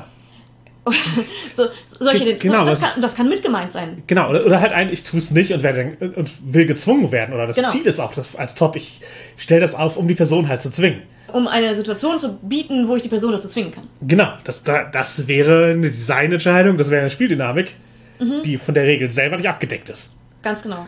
Und es, es kann auch einfach ein sozusagen Aufruf sein, zusammen zu chillen, wenn man weiß, okay, die Person kann sich, wenn sie sozusagen tatsächlich körperlich in einer niedrigeren Position ist, entspannen und äh, Alltagsdruck ab rausnehmen. Und das ist halt ein Zeichen von, hey, ich top übernehme die Verantwortung und du kannst auf deinem Kissen chillen. Ja. Das ist, ist, ist was ganz anderes, als wenn das als ein Demütigungsding gesehen wird. Ja, oder ob es jetzt eine Einladung zum, zum Spiel ist, di direkt. Also ist, ein, ist es ein Ausdruck von einer 24-7-Beziehung? Ist es ein Ausdruck eben von, wir wollen gemeinsam chillen und deswegen lege ich die Regel fest, damit du abschalten kannst? Oder ist es eben sowas, man bietet es als Spieleinladung an? Es, es gibt die Machtposition in dieser Situation an die Subperson ab, um zu sagen, wenn du dich hinkniest, wenn ich den Raum betrete, sagst du mir damit, du bist bereit für ein Spiel. Wenn du es nicht tust, weiß ich, wir können, wir können aktuell nicht spielen, weil irgendwas anderes ist gerade wichtiger. Genau, genau. Und es ist halt auch die Frage bei, wenn man so eine Regel aufstellt, geht man davon aus, dass es etwas ist, was man lernt, was man entwickelt, ein Skill. Wo man zusammen dran arbeitet. Genau, oder ist etwas, wo man davon ausgeht, die Person beherrscht das bereits und es wird funktionieren von Anfang an. Genau. Also die, die Erwartungen an das, was tatsächlich passiert, können sehr, sehr unterschiedlich sein. Und alles ist aber durch diese im Wortlaut gleiche Regel abgedeckt. Genau. Und äh, natürlich kann man die Regel immer präziser formulieren, um sozusagen zu versuchen, die Dynamik mit reinzubringen. Aber manchmal ist einfach ein Text zur Dynamik oder eine Erklärung zur Dynamik, bevor man die Regel aufstellt, bevor man die Regel erfährt, hilfreicher. Ja. Man wird direkt geprimed, es kriegt einen, einen, einen Rahmen, in dem es stattfindet, und dann weiß man, wie diese Regel zu, zu deuten ist. Und das, äh, und was in Rollenspielen halt auch oft sehr, also was bei Rollenspielen sehr viel mündlich am Tisch auch einfach passiert. Ja, und etwas, was, glaube ich, ähm, im BDSM-Sinne im, und im, im Kink-Sinne oder auch bei Beziehungen allgemein oft ein Problem ist, wenn sich die Leute noch nicht klar sind, welche Dynamik sie eigentlich gemeinsam anstreben. In so Anfangsgesprächen, sage ich mal. Da kann es oft problematisch werden, wenn sie versuchen, sich auszudrücken, was sie suchen, was sie möchten. Denn da können auch dieselben Worte sehr unterschiedliche Bedeutungen haben, wenn man eben die Dynamik noch nicht kennt. Genau, und da würde ich halt auch sozusagen, bevor ich eine Regel kodifiziere, vielleicht erstmal gucken, wie es sich in der Praxis so, so Oh, oh. spielt. Oder eben bei allgemeineren Beziehungen versuchen, sich klar zu werden, alleine oder gemeinsam, in welche Richtung diese Beziehung gehen soll und welche Dynamiken man eigentlich anstrebt. Genau. Genau, wir zurück zum, zum Rollenspiel, würde ich sagen. Aber halt auch zur Erwartung. Denn ähm, ich denke, dass Genrekonventionen und auch die, die Erwartung, die ein Setting mitbringt, halt wie halt für Ilaris ähm, das schwarze Auge und Aventurien, Ja. dass das auch einfach eine bis zu einem gewissen Grad Regeln sind. Und zwar nicht Regeln notwendigerweise, die im Spiel als die Mechaniken bestimmen, aber wie die Welt funktioniert. Ja. Die, also es gibt halt Regeln, die bestimmen, was die Erwartungen sind, was, was kann in dieser Welt passieren. Wenn man sagt, wir spielen in unserer gegenwärtigen Welt, dann ist Fliegen und Feuerspeien halt nicht auf das, was, was du von deinem Charakter erwarten kannst, sondern es, es gelten halt Regeln, die du, die du kennst. Zum Beispiel, die Welt hat eine Physik bis zu einem gewissen Grad, aber sie hat auch, ja, sie hat eben einfach Genre-Erwartungen. Ja. Ein gutes Beispiel dafür ist äh, Lasers und Feelings. Das ist ein Rollenspiel, das, das besteht, glaube ich, aus zwei DIN A4 Seiten. Sehr, sehr kurz gehalten und es hat im Prinzip in erster Linie eine Regel und ein paar Zusatzfragen. Eine Spielmechanik so. Eine Spielmechanik und ein paar Fragen, mit denen man den Charakter baut. Aber das Ganze spielt äh, in der, Star in der Welt von Star Trek. Oder in einer Parallelwelt zu Star Trek. ist, genau, es ist halt wieder als diesen Dingern, wo aus markenrechtlichen Gründen können wir es nicht Star Trek nennen, aber es, Es ist sehr eindeutig. es ist erkennbar, welches Genre abgegriffen wird und man weiß sofort, hier gelten Äh, und die genau. Sprachmöglichkeiten. Ja, und es, es gelten halt im Prinzip die gleichen Regeln im Sinne von innerhalb der Spielwelt. Was funktioniert, wie, wie funktioniert es, wie interagieren Charaktere miteinander, ist halt identisch zu Star Trek. Und das ist halt ein, ein riesiges Ding, was mitgegeben wird, oder was man was als Vorwissen hat, hoffentlich, wenn man spielt, und auf das man zurückgreifen kann. Davon steht nichts in den Regeln, außer halt die Bemerkung, dass es so eine Art Welt ist. Aber es ist halt eigentlich, eigentlich ein riesiges Werk an Dynamik und Konventionen, auf die man zurückgreifen kann. Genau, es, ist, es kann dir nicht komplett vermitteln, wie sich Star Trek anfühlt. Oder wie sich eben diese Art von Science Fiction als Genre anfühlt. Du kannst dann Ja. drauf. Genau, es ist, es ist, ist referenziert, aber dadurch hat es eben auch einfach eine, eine Funktion, die von den Spielenden mitgenommen werden kann, weil es äh, so präsent in Popkultur ist und die Leute, die es anzieht, haben entweder Interesse daran, in diesem Genre insgesamt oder kennen es bereits. Und das heißt, sie sind bereit, die, diese Regeln und Dynamik mitzunehmen. Ja, und die, die haben genug Erfahrung mit diesen Dynamiken und diesen, ähm, diesen Konventionen und die Erwartungen an das Setting, dass sie das eben können, ohne dass es nochmal niedergeschrieben werden muss. Genau, sie, sie handeln halt entsprechend und lassen die Charakter entsprechend handeln. Und äh, Ja. Und dadurch kann man eben die Regeln so klein halten und sagen, die Spielmechanik funktioniert so. Das hier sind diese fünf Zeilen und ihr kennt, wie der, wie der Rest ist. Also ihr wisst, wie sie anwendet. Genau, das ist das genau, halt. Ihr, ihr ihr, wisst, kennt, ihr kennt die Dynamik dieser Art von Geschichte. Ja. Und ja, genau, Spielwelten haben eben entsprechend Regeln, nach denen sie funktionieren, auch wenn sie nicht in die Spielregeln oder Regelwerk verfasst sind. Und ja, es gibt auch einfach Regeln der Spielwelt, manchmal werden die gebrochen. Und das, ist, das kann halt auch ein Moment sein, wo es interessant wird oder wo Spielende genervt sind. Bei Das Schwarze Auge ist halt die nicht-binäre Zauberin Nahema, eine Figur, die immer wieder auftaucht. Und in ihrem allerersten Auftritt in einem Das Schwarze Auge-Abenteuer hat sie, was das Regelwerk damals nicht erlaubte, als Magierin ein Kettenhemd getragen. Heute gibt es Begründungen, warum sie ein Kettenhemd tragen könnte. Man könnte sagen, es ist ein magisches Metall oder dergleichen. Das wurde damals aber nicht geschrieben. Sie hat einfach ein Kettenhemd angehabt. Und das war ein Bruch der Regeln. Und ihre Funktion war bis zu einem gewissen Grad auch, das ist ein Vorbild für Spielende, für Magier. Äh, Und dass diese Magiercharakter das niemals erreichen können, weil sie per Regeln kein Kettenhemd tragen dürfen. Das war dann so, das ist ja über. Ja. Die ist, ja- die ist ja völlig unmöglich. Das, das, äh, keiner kann das jemals erreichen, aber die kann das. Wieso kann die das? Gleichzeitig hatten der, äh, ich würde sagen, äh, auch ikonische Krieger Waldemar der Bär ist halt, so ein, halt ein bärbeisiger Typ, obviously, der sehr sympathisch irgendwie rüberkam und oft eher als Auftraggeber der Helden aufgetreten ist, während Nahema halt Oft auch ähm, eher so Antagonistin ist. ja, ihm das Spotlight weggenommen hat oder ein Störfaktor war. Und auf jeden Fall, Waldemar der Bär hat halt einfach mit, mit zwei Ochsenherden, das ist halt so ein, so ein Morgenstern mit drei Kugeln gekämpft. Normalerweise eine Waffe, die man halt auch nur zweihändig führt oder die man zumindest wo man nur eine von hat, weil die Ja. sonst verheddern und er konnte halt mit zwei kämpfen. Das wurde dieser Figur nicht nachgetragen, während Nahema halt seitdem mit diesem Kettenhemd, das wird halt immer noch äh, auf dieser Das, Figur. das regt immer noch Leute auf. Ja, ich, ja, ja, es ist natürlich eine, äh, eine Frage dessen, wie sie verwendet wird. Mhm. Ich weiß nicht, ob das Geschlecht der Figur dabei eine Rolle spielte. Ich, ich glaube, es, es ist vor allem einfach, wenn du jemanden hast, der auf deiner Seite ist und dein Auftraggeber ist, dann ist es halt geil, wenn der mehr kann als Gegner. Ja, Wenn es aber jemand ist, der dir in die Quere kommt oder der eventuell sogar dann ein, als Teil deines, deiner, deiner Gegner gezählt wird, als jemand, mit dem du in Konflikt gerät, gerätst, wenn so eine Person mehr kann als jeder andere, das ist, glaube ich, eher was, was einen aufregt. Genau, genau. Ich, ich glaube, das, das spielt damit rein. Ich glaube, wenn es eine Begründung gibt, ist das interessanter auch. Mhm. Also wenn sie, wenn sie damals sagen, das ist magisches Metall, dann wäre es auch, okay, das kann ich auch haben. Ja. Sozusagen, wenn ich sie besiege und ihr Kettenhemd nehme, Dann kann ich das auch tragen. dann habe ich das Kettenhemd. Ja. Und so war, genau, das wäre eine Möglichkeit gewesen. Man kann sowas aber auch als ein spannendes Mysterium aufbauen. Mhm. Hier will ich Beispiel nehmen, die Otaku aus Shadowrun, Mhm. mittlerweile Technomancer. Das war im Grunde ein Setting-Element, das ich glaube, auf jeden Fall seit der zweiten Edition sich durchzieht. In Virtual Realities kam das, äh, kam die das erste Mal vor. Das war im Grunde so kleine Kinder damals, die ohne ein Cyberdeck praktisch die, den Computer, das Interface, das man benutzen muss, um in die Matrix bei Shadowrun reinzugehen, in der Matrix auftauchen konnten. Der Grund wurde nicht erklärt, warum die das können, aber es gab Spielregeln, wie man sie umsetzt. Und es war halt so ein, warum können die das Mysterium? Und das war für viele Spielende halt spannend und faszinierend, dem zu folgen. Das ist halt ein Plot, der sich jetzt über mehrere Editionen durchgezogen hat. Es wurde aufgelöst. Mittlerweile sind die als Technomancer spielbar und in der Welt, in der es ja Magie und Technologie gibt, präsent und stehen eben an der sozusagen eine Verbindungsstelle zwischen diesen Spielelementen. Aber letztlich war das Mysterium am Anfang da, weil sie eine Regel gebrochen haben, die das Setting hat. Aber es wurden Spielregeln angeboten, um sie, zu, um sie umzusetzen, aber sie brechen eine Regel des Settings. Und das, das macht es halt interessanter, aber wenn man, wenn man halt einfach Dinge setzt, gerade Gegner setzt, die, die brechen die Regeln und deswegen könnt ihr sie nicht besiegen, so, so in etwa, das ist halt nicht interessant. Das kann sich sehr blöd anfühlen. Ja. Und deswegen kann man sagen, ist vielleicht das bei Inahema nicht, nicht gut umgesetzt gewesen, denn man hätte es als aufbauen können als interessantes Mysterium oder als Recht. erreichbares Vorbild. Und dadurch, dass es nicht getan wurde, stoßen sich viele an, an ihr. Ich, ich weiß halt auch nicht, ob das Geschlecht nicht auch noch mit reinspielt. Genau.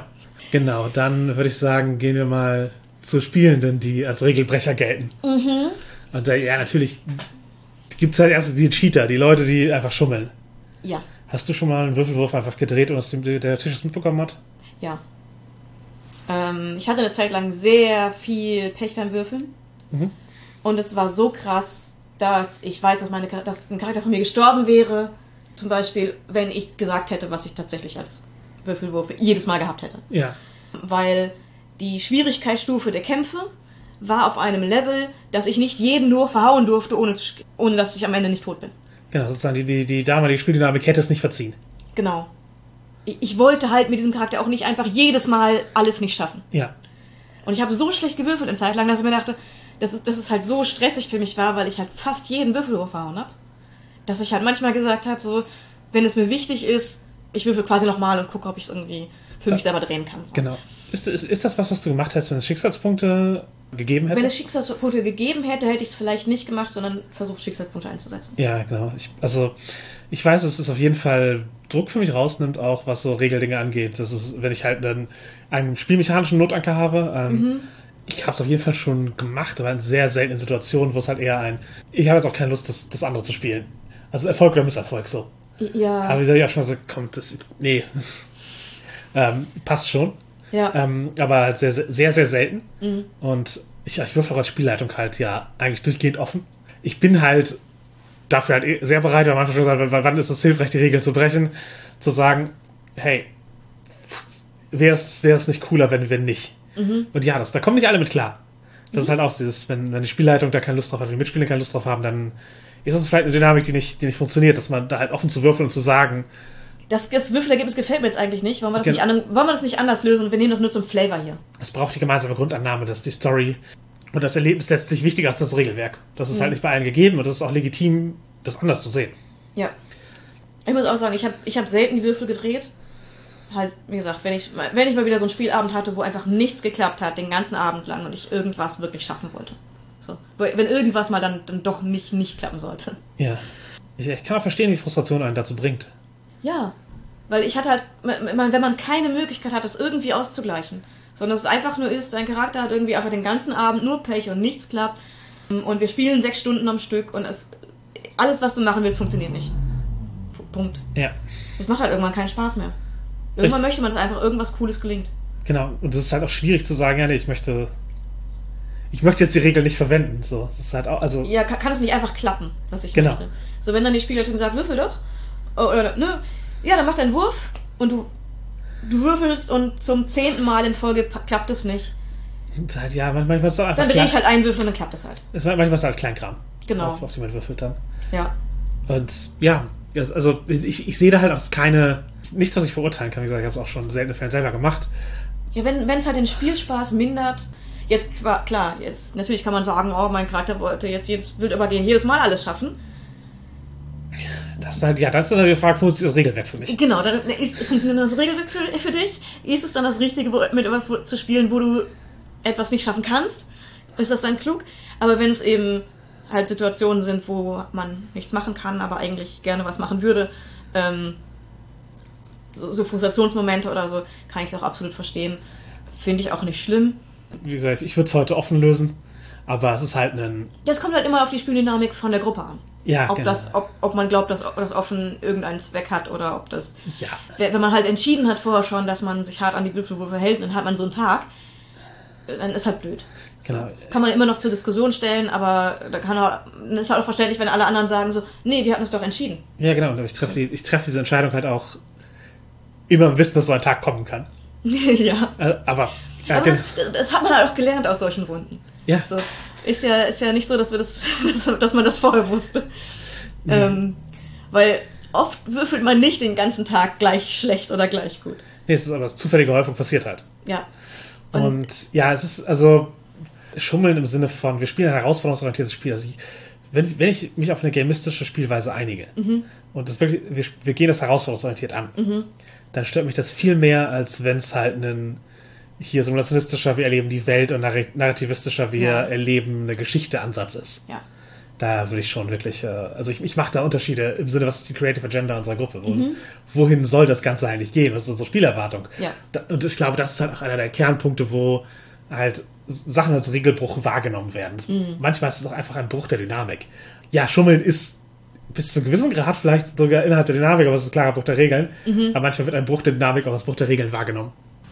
Ein, ein deutlicher Vorteil von DSA 5 im Verhältnis zu DSA 4 ist für mich, dass man eben die Schicksalspunkte hat und damit Würfelwürfe wiederholen kann, wenn es einem besonders wichtig ist oder eben an den Würfeln was drehen kann Ja. durch eine Regel, die man benutzen kann dafür. Das ist für mich tatsächlich ein Vorteil und ich habe, weil ich zu dem Zeitpunkt, als wir gewechselt haben, noch in dem Würfelpech hing, habe ich die ersten drei Charaktere, die ich gebaut habe in dem System, mit extra vielen davon ausgestattet. Ja. Einfach nur in dem Wissen, ich werde es viel brauchen. Manchmal ist halt auch sozusagen, ich sag mal Speedrunner, nehmen halt die Prämisse von einem Spiel an. Und sagen, wie kann ich das? Genau, wie ein Computerspiel. Wie, kann, wie, wie, wie sehr kann ich diese Regeln biegen? Wo sind die Lücken, wo sind die Nischen, was, was hole ich da raus? Derselbe Ansatz in Rollenspiel kann halt die Gruppe hinter dir lassen. Ja, Also wenn du halt, wenn du, wenn du so damit umgehst. ja. Also als, als quasi als Powergamer, wo kann ich die Regeln so biegen, dass ich durch, durch Situationen, die für diesen Charakter quasi die, die Spotlight-Momente wären, mit Bequemlichkeit durchspaziere, während alle anderen das nicht können. Das alle anderen ist halt der Unterschied. Also Speed, Genau. Ein Speedrun ist im Grunde ein Dialog zwischen dir und dem Spieldesign. Ja. Und es gibt Spieldesigner, die bedenken, Speedrunner, ich habe zum Beispiel einen, ein Interview von äh, den Machern von Cuphead, das ist halt so ein Jump-and-Run-Spiel, das halt extra auf Schwierigkeit ausgelegt ist, das ist also etwas, was für Speedrunner attraktiv ist. Die haben halt manchmal Bugs gesehen oder Lücken Die man als Speedrunner ausnutzen kann, Genau. um, um irgendwas zu umgehen. und die einfach drin gelassen. Also ich wusste, das ist nur für Speedrunner relevant denen gönnen wir es. Und das fand ich einen interessanten Ansatz so. Ja. Und ja, wenn wir Und jetzt... das ist, das ist dann halt auch kein Cheaten. Das ist ja nicht. Das, das ist ja die Regeln des, des Spiels, wie sie sind, nutzen, um zu sehen, äh, was wie kann ich man- da machen, was, was- es, was, was es eigentlich nicht soll. So. Genau, wie, wie, was kann ich damit anderes Cooles spielen, als das, was das Spiel mir eigentlich bieten möchte? Genau, aber es gibt halt, äh, ich würde sagen, bei Magic oder bei vielen Trading Card Spielen gibt es halt so Kombos, die halt einfach endlos Dinge machen. Wo, die, wo die Karten mehr werden als die, die Summe ihrer Teile. Ja. Und in manchen Spielgruppen ist es auch unbeliebt, das, das zu oft und zu konsistent zu tun. Ja, aber da sind wir wieder bei Konsent, ne? Genau. Und, Alle Beteiligten müssen halt dabei sein. gen, genau, und äh, eben, ich sag mal, Brats zum Beispiel, BDSM, also die nutzen halt Regeln oft auch, auch auf, ich würde sagen, Speedrunner-Ansatz kreativ, so halt gucken, sind die, was kann ich da machen, was sind die Nischen, wo, wo komme ich hin? Und das ist halt, Also, ich meine, das ist halt schon irgendwo was anderes auch. ja, ich würde sagen, optimiert spielen. Ja. Äh, da ist es ja auch mit Konsent. Genau, in, ja. in allen Spielen ist es halt mit Konsent. Genau, und äh, du kannst halt auch für Powergamer designen. Also indem du Systemmeisterschaft belohnst in deinem Spieldesign. Dadurch, dass es dann neue Optionen gibt, die Genau. es- die es nicht gibt, wenn du dich nicht gut auskennst. Genau, es gibt Kombos zu entdecken, es gibt Möglichkeiten, es, es ist cool, es gibt ein High-End. Und du kannst auch die Powerkurve flach halten. Da- Dass halt nie, niemand aus dem eigentlichen Level herausstechen kann. Genau. Oder du erlaubst solche Peaks, dass Leute eben, ja, Power Gaming mäßig einen Skill extrem hochleveln können, Ja. wenn sie wissen wie. Ja, oder halt eben eine, ja, eine Funktion eben, dass, irgendwas, dass man irgend- durch Systemmeisterschaft Sachen entdecken kann, indem man richtig gut wird. Die Dinge machen, die mehr machen als die Summe ihrer Teile. Ja. Und das ist, ich, ich sehe prinzipiell nichts falsch daran, man muss nur wissen, was das Spiel, welches Spiel man spielt. Und ob das ein Spiel ist, wo Systemmeisterschaft belohnt wird, oder ob es ein Spiel ist, wo das, so- also ist es ein Bug oder ein Feature.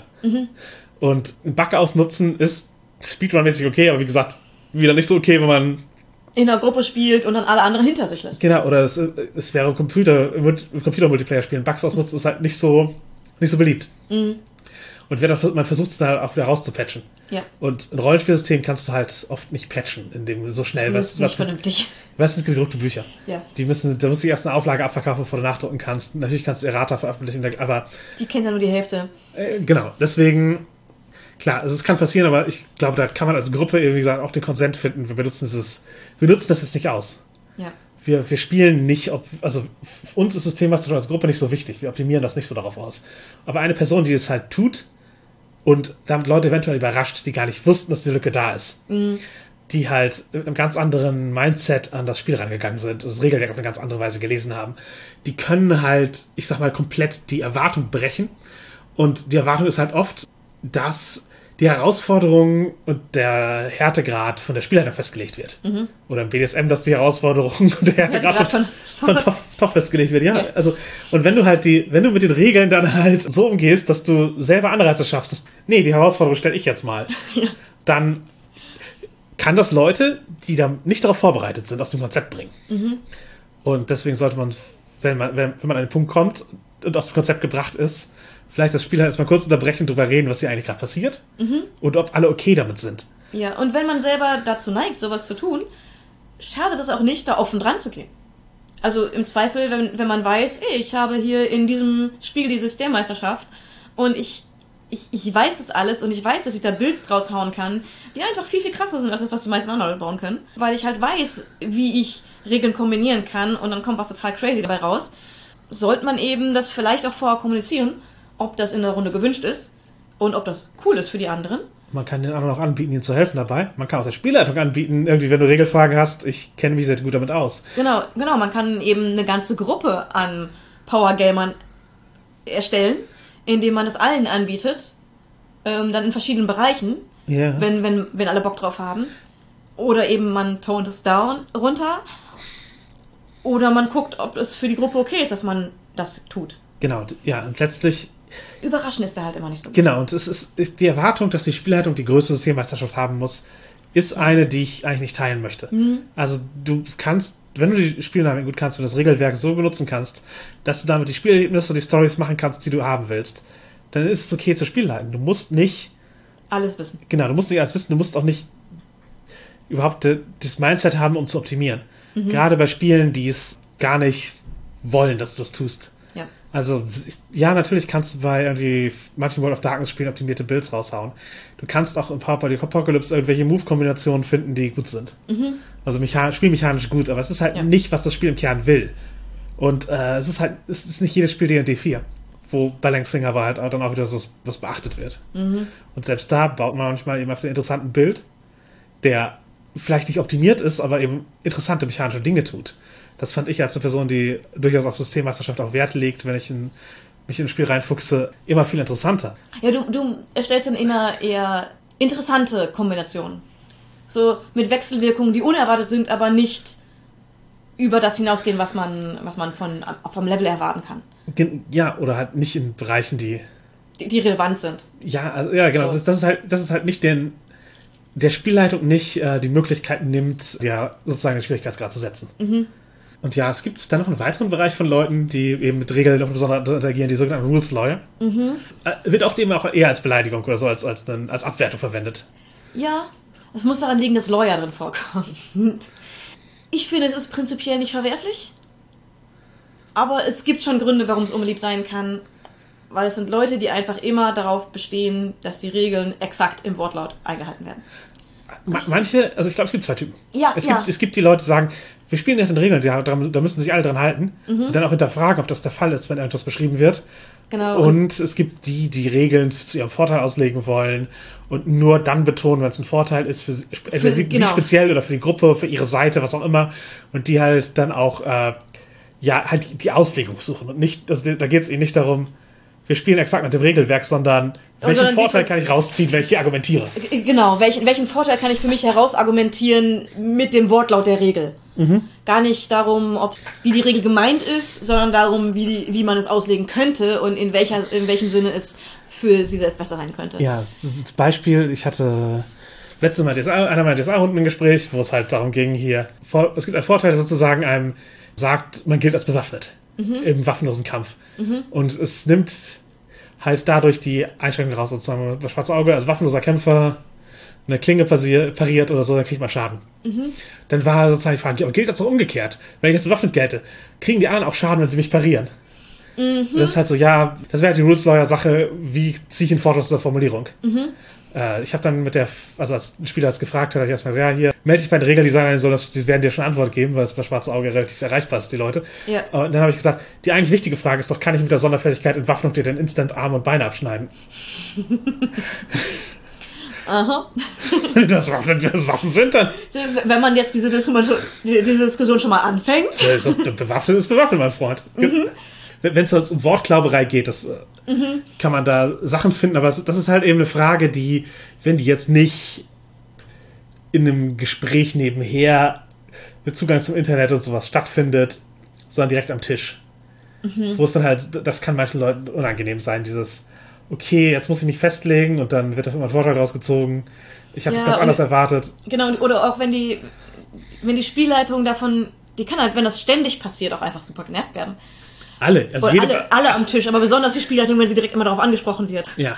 Wenn es halt jemand ständig tut oder auch, selbst wenn es nicht ständig vorkommt, aber wenn es immer, immer mal wieder vorkommt und du eigentlich lieber einfach nur das Spiel spielen möchtest und das Gefühl hast, dass eine Person jedes Mal, wenn sie die Gelegenheit bietet, versucht Vorteile rauszuschlagen, indem sie den Regeltext zitiert und Hirngespinste raushaut, was das für Folgen haben könnte für, den, für diese Situation oder wie das hier interpretiert werden könnte. Genau, oft ist es halt so, das kann obviously nicht so nicht gemeint sein. Die Intention Ja. ist, muss eine andere sein. Genau.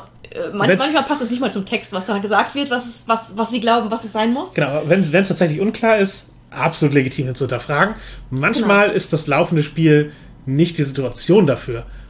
Und dann würde ich sagen, entscheidet einfach immer die Spielleitung, wie entsch- machen wir es in dem Moment. Und die Diskussion können wir an, einer anderen, an einem anderen Zeitpunkt führen. Wir können an einem anderen Zeitpunkt nachschlagen, ob es da noch mehr Informationen zu gibt, ob wir das irgendwie rausfinden können, wie es tatsächlich exakt gemeint ist. Die Person kann dann auch die, was weiß ich, der Redaktion schreiben, Mhm. was die Intention war, alles möglich, aber ja, also ich würde sagen, ja, entweder Spielleitung entscheidet in dem Moment, Mhm. wenn das der Konsent der Gruppe ist, oder halt, also wenn der vorher feststeht, oder wenn es einen klaren Gruppenkonsens gibt, dann ist, dann, dann ist es halt jetzt so, wie die Gruppe das will, denkt, Ja. dann, einfach, dann spielen wir einfach weiter, weil es funktioniert ja. Genau. Was ich halt auch schon häufig erlebt habe, sind Leute, die es eben richtig spielen wollen. Die ganz genau nach den Regeln spielen wollen, wie sie geschrieben stehen, beziehungsweise vielleicht sogar, wie sie gemeint sind. Weil sie genau das Spiel spielen wollen, wie sie es gekauft haben. Genau, was die Designer sich gedacht haben. Ja. Und es ist ja prinzipiell erstmal eine, eine ganz coole Herangehensweise. Wir spielen dieses Spiel, wir haben uns für dieses Spiel entschieden, also will ich es genauso spielen, wie es gedacht ist. Ja. Das trifft dann manchmal auf die anderen Leute, denen es unangenehm wird, wenn man in der Metaebene denkt bereits. Also, Mhm. wenn die Spielleitung, die damals bei dem Fate-Spiel sich daran gestört hat, dass ich in eine Autorenposition gehe, die wird auch keinen Bock darauf haben, die Regeln zu hinterfragen. Äh, ja, Oder ihre Auslegung der Regeln. zumindest vielleicht nicht in dem Moment. Genau, ja, ja, genau. In dem Spielmoment. Und das, manchmal ist auch die Frage, spiele ich der Spielanleitung oder spiele ich in der Regelwerk? Mhm. Und Rules-Lawyer sind halt Leute, die tendenziell halt eh immer dem Regelwerk den Vorzug geben Ja. und nicht der Spieldynamik. Ich meine, das ist natürlich ein, gleichzeitig ein, ein Wertschätzen vom Spieldesign. Oder ein Verachten von, im Sinne von, ja, die haben ja solche Fehler reingebaut, das muss ich auch ausnutzen, die schlechten Leute. Ja. Manchen Leuten ist es halt dann unangenehm, wenn Dinge in Frage gestellt werden. Und ähm, manchen Leuten ist es, glaube ich, auch unangenehm, wenn man ein Spiel spielen möchte, in eine Designer-Perspektive zu gehen. Genau, das ist, ich, ja, halt, ich möchte es halt spielen, ich, du, du rezensierst es mir hier die ganze Zeit. Ich, Du rezensierst mir hier die Regeln. Warum? Wir spielen, wollen es spielen. Und Genau. da können einfach verschiedene Mindset, Mindsets aufeinandertreffen. Und es muss ja nicht unbedingt was Schlechtes sein, solange man zu einem Konsent kommt, damit, wie man damit umgeht. Nichts davon ist schlecht, aber es kann im Extrem halt durchaus verhindern, dass Leute Spaß haben. Ja, wenn, wenn es zu sehr clasht, dann, dann kann es eben ja nicht mehr funktionieren. Wenn man über das Spieldesign redet oder halt in dem Fall Regeln hinterfragt, was als das gleich angesehen werden kann, dann kann es halt die Immersion für Personen stören. Genau, aber wenn man über Spieldesign redet und merkt, das passt für uns nicht, dann kommt man schnell zu Hausregeln. Ja. Also Regeln, die, die man für seine eigene Runde aufstellt, die erstmal nur für diese Runde Geltung haben sollen. Und wahrscheinlich auch nur in der beurteilt werden sollten. Das ist halt so ein. Ja, manche Leute stellen ihre Hausregeln natürlich zur Verfügung und dann kann man darüber diskutieren und dann ist das öffentlich, aber letztlich, sie müssen für die Runde funktionieren. Genau. Also selbst wenn deine Hausregeln in dem Forum nicht gut ankommen, heißt das nicht, dass das schlechte Hausregeln für dich sind. Ja, genau, weil sie müssen ja für die Runde in dem Moment hilfreich sein. Oder am besten für eine Weile in dem Spielsystem, aber halt erstmal für eine Spielrunde beziehungsweise ein Abenteuer, eine Kampagne. Das muss der, der Rahmen, in dem es hilfreich sein muss. Eventuell für das gesamte, wie du, solange du dieses Spielsystem spielst in Genau. dieser Runde. Aber darüber hinaus hat es halt im Zweifel keine Bewandtnis. Es, es kann hilfreich sein, wenn man halt eben ein Spiel spielt, das beliebt ist und Leute in die Runde kommen, ihnen zu vermitteln, was wir hier machen, das ist gerade eine Hausregel, das steht nicht im Regelwerk.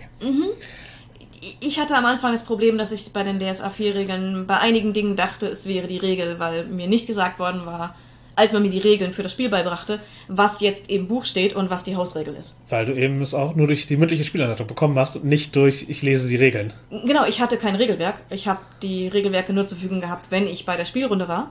Und habe dann auch durchaus mal was nachgeschlagen. Aber es gab Dinge, die ich einfach nur durch mündliche Überlieferung kannte. Und da waren Sachen bei, die Hausregel war, was mir niemals vermittelt worden ist. Sodass ich, äh, als ich dann in eine andere Runde gekommen bin, mir plötzlich gesagt wurde, so funktioniert das nicht. Und ich war so, was? Das haben wir immer so gemacht. Ja, dann war das eine Hausregel. Und ich so, gut, dass mir das keiner gesagt hat. Genau. Ich habe nicht das Regelwerk von vorne bis hinten durchgelesen, um es nachzuprüfen. Ich habe das einfach für bare Münze genommen. Und das ist halt eine blöde Situation. Das würde ich jedem anraten, wenn ihr Hausregeln benutzt, was gar kein Problem ist. Aber wenn Leute dazukommen und nicht wissen, und, und ihr denen das Spiel beibringt, oder zumindest wie ihr das Spiel spielt beibringt, sagt denen, was, was Hausregeln sind. Genau. Das macht's einfacher. Ich würde als Spielerdesignerin sagen, jeder darf Spiele hacken. Also für seine eigenen Zwecke verwenden oder für was anderes. Halt so verändern, dass sie- für einen funktionieren. Ja. Und auch Hausregeln sind schon Spieldesign. Nicht im Sinne von, uh, sei vorsichtig, sondern im Sinne von, alle Leute dürfen auf diese Weise Spieldesign betreiben und Hausregeln sind oft halt der erste Ansatzpunkt. Und ja, manchmal kommt ein Heartbreaker bei raus.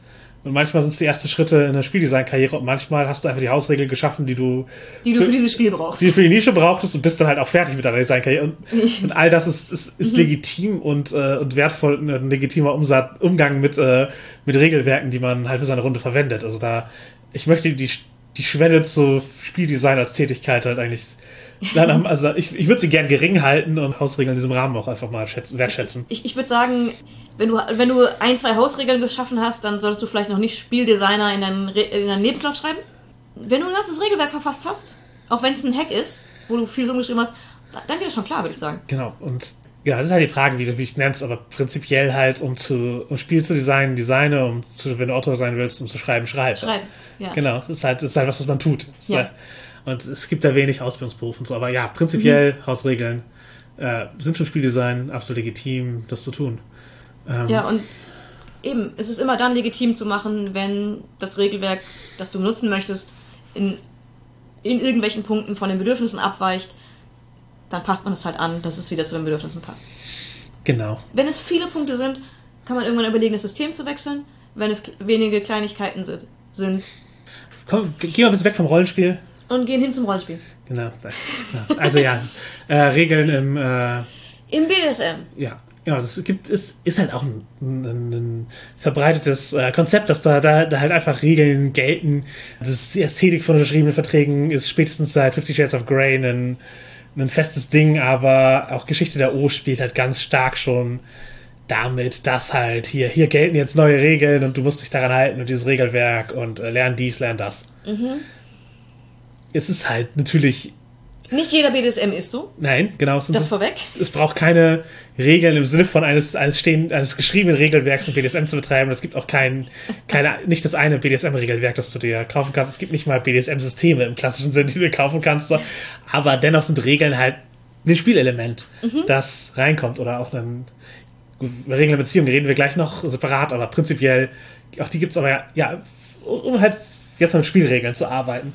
Es gibt Spielregeln im BDSM und die haben auch eine Verwendung. Ja. Ich denke durchaus, viele nutzen sie. Gerade wenn es in Richtung DS geht. Also, also ja, eine Beziehung mit Machtgefälle. Mit Machtgefälle, genau. Ich, ich glaube, je stärker das Machtgefälle, desto, desto mehr hat auch es auch mit Regeln zu tun. Ich, Oder ist es zumindest oft. ich, ich glaube nicht, nicht notwendigerweise, aber ja. Eher, eher als, äh, als Häufung, Ähm, denn als, äh, als Muss. genau, aber wo- wozu? Wozu Regeln im BDSM? Was fragst du mich? Also du bist kein Fan. Ich äh, bin keine Konnoisseurin von Regeln äh, in, in meinem Kink. Ja, ich, ich bin vielleicht Konnoisseurs im Sinne davon, dass ich sie nehme und wieder ausspucke. Einmal verdrehst, einen Knoten reinmachst und zurückreichst. Ja, genau. Aber äh, Ab von unserem persönlichen Spiel, die können definitiv Zwecke erfüllen. genau, sie können zum Beispiel Halt bieten. Also Jetzt, wir reden nicht von Bondage, wir reden von. Genau, also, äh, ja, also prinzipiell können halt Regeln dir dann halt geben im Sinne von, okay, das sind Bedingungen, die jetzt gelten. Für diese Szene zum Beispiel, für diese Session gelten diese Regeln. Das ist, ein, das ist etwas, was du, da, da hast du eine Grundlage, auf der kannst man, du arbeiten. man hat eine Grundlage, man hat auch etwas, auf das man sich verlassen kann. Äh, Im Prinzip hat man sowas wie ein Regelwerk, an dem man sich orientieren kann. Genau, und das kann, wenn du unsicher bist, dir auch halt geben. Also wenn du jetzt als Beispiel neue Top-Person reingehst, eventuell hast du halt noch nicht so den, Bist du noch nicht so gut im Improvisieren und du, du, du brauchst erstmal so ein paar Regeln, um, um in den Moment reinzukommen, um zu wissen, wo sind meine Grenzen, wo sind meine Befugnisse. Ja, das kann sein. Oder, oder halt, ja, natürlich, Consent sind auch Spielregeln. Aber das würde ich halt eher auf diese Metadiskussionsebene. Wir haben Ja, jetzt auch nicht ja. über Niles and Valences gesprochen. Natürlich, also Sicherheitsmechanik und das, gleich- das Ganze, auch das ist Regelwerk. Und auch das ist eine legitime Nutzung von, also, das, also Spielregeln kodifizieren ja Dinge. Ja. Verhaltensweisen und Elemente des Spiels. Und da sind Sicherheitsmechaniken natürlich ein Ding. Das sind kodifizierte äh, Konsentabsprachen. Mhm. Und das ist auch für BDSM hilfreich. Also, das ist auf jeden Fall eine Spielregel, die ich auch oft verwende. Ja, genau. So wie also, Ampelsystem oder Safe Word oder so mal. Ganz genau. Auf das tatsächliche Spiel betrachtet. Mhm. Genau. Ich glaube, auch da ist es so, die Befugnisse zu kennen, meine ich jetzt mit ähm, zu wissen, in welchem Rahmen man jetzt gerade ak aktiv spielen möchte. Ja, ich würde auch sagen, dass halt manchmal, wir legen vorher fest, was es so gibt, mhm. damit wir es dann in der Session klar haben. Mhm. Ich muss nicht in dem Moment was improvisieren, sondern ich habe eine, hab eine Regel, die ich festhalten kann. Das kann halt eben sowas sein wie, wir machen eine Anrede, klar. Wir hatten ja eben das, das Knie ein Beispiel. So, wir, wir, machen eine formelle Begrüßung, einen formellen Start und eine Anrede.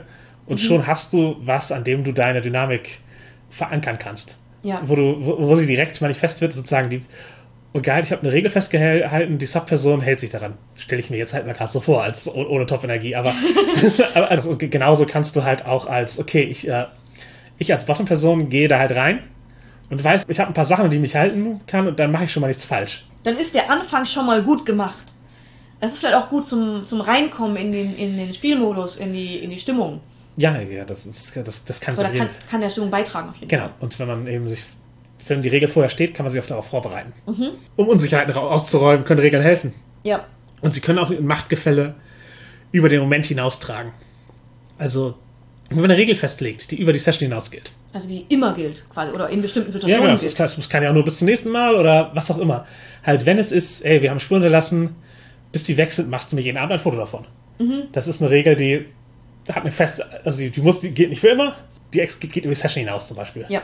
Man kann, kann das ja beliebig detailliert oder wenig detailliert machen, was da an Regelwerk existiert. Genau, das kann auch Nachsorge mit, ein, mit einbeziehen. Ein, ein, äh, du schreibst mir so und so oft oder jeden Tag oder was, ne, mhm. wie es dir damit geht, was du für Nachgedanken hast.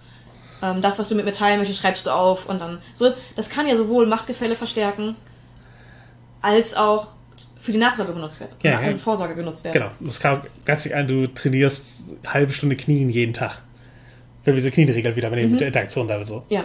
Das, das kann alles Sachen, die passieren können, ja. die man verwenden kann. Und der Vorteil daran sehe ich, oder den Zweck dieser Spielregel wäre dann, äh, dass sozusagen das Gefälle spürbar wird in Abwesenheit einer der beteiligten Personen. Mhm. Also wenn die Top-Person jetzt einfach die Nachricht kriegt, hey, ich hab jetzt hier... Das Foto oder das Schriftstück, was du gefordert hast. Genau, oder ich war jetzt Knien oder was auch immer. Mhm. Du kriegst mit so, okay, ja, die Person hält sich an das, was ich gesagt habe, ohne dass ich jetzt unmittelbar den Impuls geben musste. Genau, wir waren nicht in einer Session und gemeinsam vor Ort, sondern ich bekomme es mitgeteilt auf diese Weise, dass sich die äh, Bottom-Person an das gehalten hat, was ich gesagt habe. Genau, wobei ich glaube, es für die Bottom-Person, also ohne jetzt notwendigerweise das jetzt das fest sagen zu können, mhm. habe ich das Gefühl, dass für die Bottom-Person fast intensiver ist, in der, weil in der Regel diese Regeln etwas sind, was die Bottom-Person aktiv machen muss. Ja.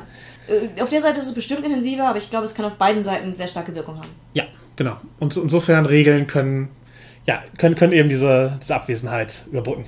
Mhm. Und prinzipiell ist die Frage, sind diese Spielregeln auch Spielanreize?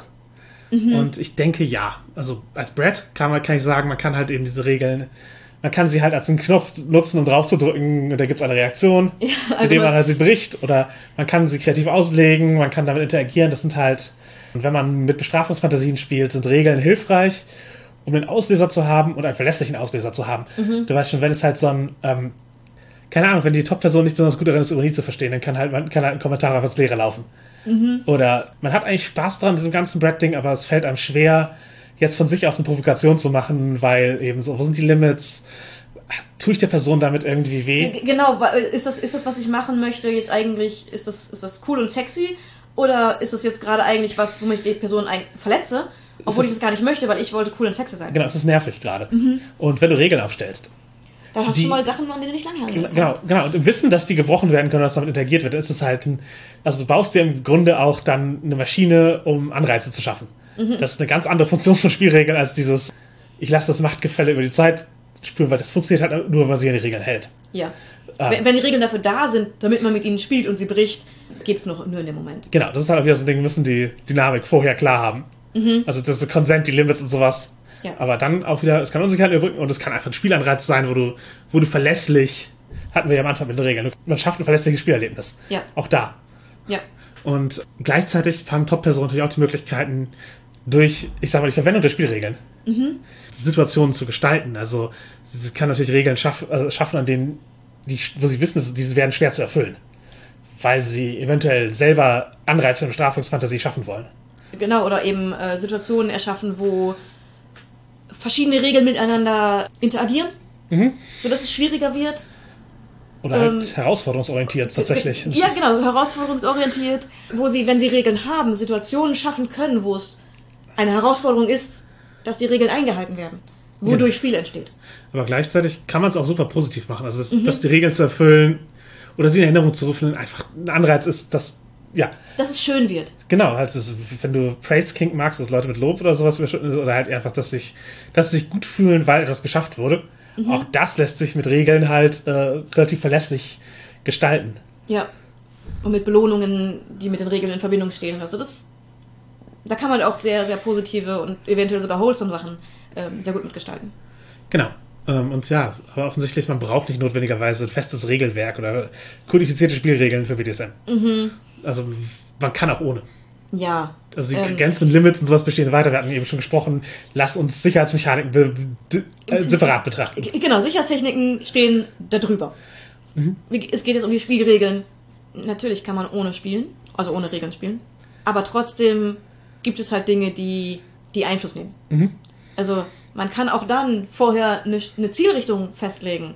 Das ist dann halt keine Regel, sondern ein, wir haben vor, Genau. etwas in die Richtung zu spielen. Ja. Heute, heute mal schlagen. Genau, ja, das zum Beispiel, So. da hat so ein Brad-Ding so, hey, hier, ich, ich werde Bratty sein heute, hier ist dein Erziehungsauftrag, äh, handle entsprechend. Also halt so im Mhm. Sinne von hier, du, ich, ich möchte, dass Top, du Top-Person irgendwie das aufnimmst und da eine Strafungsfantasie daraus machst, aber wir legen keine Regeln fest, sondern ich, Und klar, ich meine, jetzt kann man natürlich darüber streiten, ob so, wenn, wenn man sehr improvisiert an sowas herangeht, wenn jetzt gesagt werden würde, mach das und das und dann ist das dann eine Regel, mit der gespielt wird und gebrochen wird. Aber ich würde sagen, nein. Also so, eine Regel muss schon ein bisschen mehr sein als eine Aussage in der Situation. genau. Und ja, sozusagen, ich tue grundsätzlich, was die Top-Person sagt, ist halt auch nicht notwendigerweise eine, eine feste, kodifizierte Regel, sondern es ist einfach so ein, so ein das ist, das ist einfach ein Spieldynamik-Ding. Also, man könnte, also, wahrscheinlich ist es schon eine Spielregel auf einer anderen Ebene. Ja. Also im Sinne von, wir, die Rollen sind verteilt. Und diese Rollendefinitionen, die haben bestimmt auch, wenn man es auf Spielregeln runterbrechen würde, Regelcharakter. Ja. Aber es sind halt nicht diese kodifizierten Regeln, mit denen im Spiel interagiert wird. Ich glaube, da ist der, der, der, der Unterschied, den man, den man für die Betrachtung im Kopf haben muss. Äh, dass Regeln in diesem Sinne, im, im Spielregelsinne, äh, sind halt Sachen, die eventuell gelten sie nur für diese Sitzung, aber sie sind vorher festgehalten worden. Sie sind vorher besprochen worden.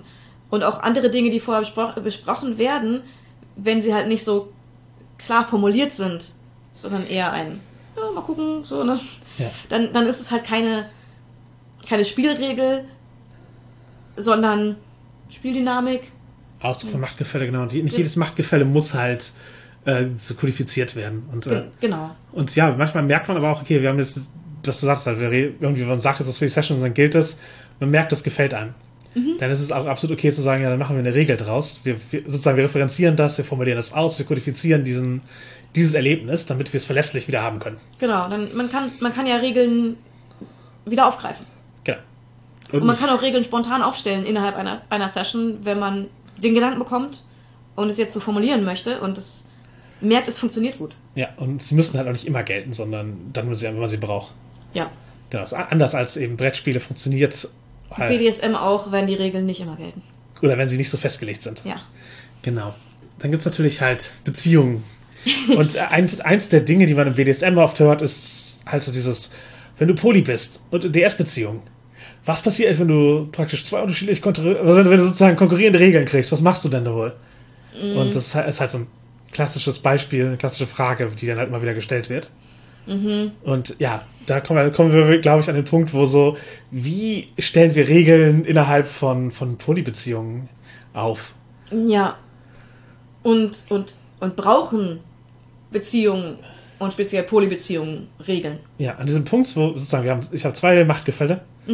Beide können mir Regeln mitgeben über den, Über die Spielesitzung hinaus. genau, dann, kann, dann kommt, ist halt ein Punkt, wo es helfen kann zu kodifizieren, wo sind die Grenzen. Es sind nicht zwei Personen, die in ständiger Kommunikation stehen und auch für, für Beziehungen zwischen nur zwei Leuten kann das hilfreich sein, manchmal Sachen zu kodifizieren und festzuhalten, so, so wollen wir das. Mhm. Aber halt, gerade wenn halt eine weitere Person hinzukommt, kann es tatsächlich eben hilfreich sein, das ist, wir, wir, wir stellen da feste Regeln auf, die wir uns halten können, damit wir im Zweifel halt nicht in den Konflikt kommen, sondern direkt die Regeln zur Konfliktlösung haben, wir, ja. so, zur Konfliktvermeidung in diesem Fall. Ja. Man muss auch sagen, es kann dann helfen, gerade wenn es mehrere Personen geht, bei denen das Machtgefälle von denen ausgeht. Wahrscheinlich sollten die mal miteinander reden. Nicht zwingend, aber ja. oft kann es helfen, glaube ich. Im Fußball gibt es übrigens der, die Reden an einem grünen Tisch entschieden. Das ist, wenn eine Regel, wenn, wenn sozusagen eine Regelauslegung äh, die, das Aus, den Ausgang eines Spiels entscheidet, zum Beispiel, weil halt mhm. eben das unterbrochen wurde oder so. Ja. So ähnlich halt. Man spricht halt oft von, von, von Küchentisch, mhm. Polyamorie. So, wir können uns äh, alle an einem Küchentisch zusammensetzen und ein Gespräch führen. Mhm. Aber prinzipiell ist halt so Polyamorie am grünen Tisch auch okay. wir haben Regeln, auf die wir uns geeinigt haben und wir können die, wir, können die gemeinsam auslegen und da und, und dann akzeptieren wir das. Ja. Das ist auch ein, ein Punkt, an dem man kommen kann. Also muss, wenn, wenn der Küchentisch nicht reicht, ist der grüne Tisch auch okay. Genau, der, der, man, man, muss nicht bis zum Küchentisch kommen. genau. Ähm. Braucht es Regeln für Polybeziehungen? Oder allgemein für Beziehungen? Und ich glaube, es kann helfen. Es kann vor allem helfen, wenn Personen Grenzen haben. Ich glaube, Und diese, ich alle glaube, Personen haben Grenzen. Alle, alle Personen haben Grenzen. Aber wenn die innerhalb der Beziehung relevant werden können, dann schadet es nicht, dass. Also äußern muss man es auf jeden Fall. Und es kann auch manchmal nicht schaden, das tatsächlich als Regel, ich sag mal, festzuhalten, also halt im Kopf zu halten. Ja, also ich, ich finde, kein, also keine Regeln bedeuten auf jeden Fall nicht, dass es keinen Konsent gibt und keine Kommunikation. Also ja. ich finde halt die Kommunikationsebene immer sehr ähm, hilfreich dazu. Mhm. Und ich glaube, dass manchmal Regeln auch eben, also wenn du sagst, eine Person, ich habe das Gefühl, meine Grenzen wären relevant. Mhm. Mein Ansatz wäre, ich kommuniziere die Grenzen. Ja, Aber, auf jeden Fall. Genau. Äh, und äh, dieses so, ich lege Regeln fest, deswegen. Mhm. Das kann auch einfach ein Zeichen von Unsicherheit sein. Mhm. Und es kann auch bis zu einem gewissen Grad der Beziehung schaden, wenn man eben, ich kann, wenn Leute konsensuell sich darauf einlassen, alles cool, aber eben dieses, das ist die feste Regel, ohne die geht gar nichts. Mhm. Das ist, sozusagen, wir meistern das ist ein Stein, das ist die Basis der Beziehung so. Und das ist halt mhm. nicht die Regel, wir halten, wir halten gegenseitig unsere Grenzen ein und achten darauf, sondern das ist die Regel sowas wie, geht's mal, du eine Person küsst, musst du das und das. Mhm. Äh, musst du mit mir auf diese Weise kommunizieren, um mir das mitzuteilen. Genau, hier ist der Flowchart. Ja. Also, und das Person küsst, ja, natürlich, das ist natürlich, wir, halten eine sehr klare Sache, aber sowas wie, wenn du einer Person näher kommst, musst du. Mhm. Wo ist der Punkt, wo ich näher gekommen bin? Mhm. Wer definiert, was ist näher gekommen? Mhm. Und Am besten definiert man das gemeinsam.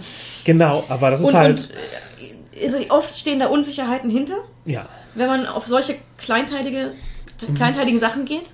Ich habe es auch jetzt schon von ähm, mehr als einmal gehört, dass Leute eben in sehr kleinteilige Sachen gegangen sind äh, wo es jeweils Regeln für gab.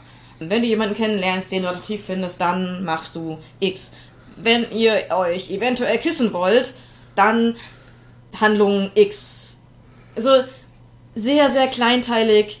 Sag mir Bescheid, bevor ihr an dem Punkt seid. Sag mir Bescheid, bevor ihr an dem Punkt seid. Ich muss das jeweils absegnen, bevor ihr an einem bestimmten Punkt angekommen seid. Und ich habe noch nicht von einer Beziehung gehört, wo das wirklich gut funktioniert hätte. Ja, weil es Dynamik rausnimmt aus anderen Dingen. Genau, weil es eher Ausdruck von Unsicherheiten ist. Also jetzt nicht unbedingt Unsicherheit von der Person, die diese Regeln aufstellt, allgemein. Dass das eine unsichere Person ist und die mit ihrer Eifersucht irgendwie klar, das, das meine ich nicht. Sondern es sind offensichtlich irgendwelche Unsicherheiten innerhalb dieses Beziehungsgeflechtes. Ja. Und jemand versucht, oder mehrere Personen versuchen, durch solche kleinschrittigen Regeln diese Unsicherheiten rauszunehmen. Ja, das ist halt. Das funktioniert glaube, halt oft nicht. Das ist, und das ist halt in der Regel ein Ding, dass, also ich, ich bemerke es öfter bei Leuten, wir sind zu zweit auf eine Beziehung. Mhm. Also es hat so ein, wir kommen aus einer mononormativen Perspektive daran. Mhm. Wir kommen aus einer besitzorientierten Perspektive daran bis zu einem gewissen Grad. Mhm. Mir wird was weggenommen, wenn andere Leute was bekommen, so. Mhm. Und oft auch aus einer Amato-normativen Erwartung. Also dieses, dass Liebe halt notwendigerweise mit Handlung einhergeht mhm. und dergleichen. Was, als, als, als Grace-Person, ich bin halt durchaus ja, also ich, ich, ich, ich erlebe da durchaus eine Trennung zwischen äh, sexuellen Handlungen und romantischem Interesse. Ja, als, äh, als Person, die eher nicht so viel mit Verliebtheit zu tun hat, ist auch das andersrum, der, der, der Schluss, die Handlungen haben zwingend mit Liebe zu tun, Genau. ist für mich auch immer sehr weit hergeholt. Genau, das ist, das ist auch, das ist auch beides, es ist halt amatonormativ, diese, diese, die, die Verknüpfung von Liebe mit Handlung. Das, Also, und die kann, die kann, kann in jede Richtung falsch sein, Ja. aber sie ist halt erstmal falsch. Ja. Und die Erwartung, dass halt eben, also deswegen werden Handlungen halt sehr reglementiert. Mhm. Während die Person vielleicht eigentlich Gefühle reglementieren wollen würde. Mhm. Und dann ist die Frage, kann ich sozusagen mit einem Reglement Gefühle steuern? Und Ja, würde ich das nein. wollen? Würde ich das wollen? Und ähm, diese Regeln sind dann oft welche, du hast gesagt, das ist Unsicherheit einer Beziehungskonstellation. Oft trifft es halt die Person, die dazukommt. Also ja, Mhm. Ja. Also es trifft die Person, die prinzipiell nach außen datet, klar.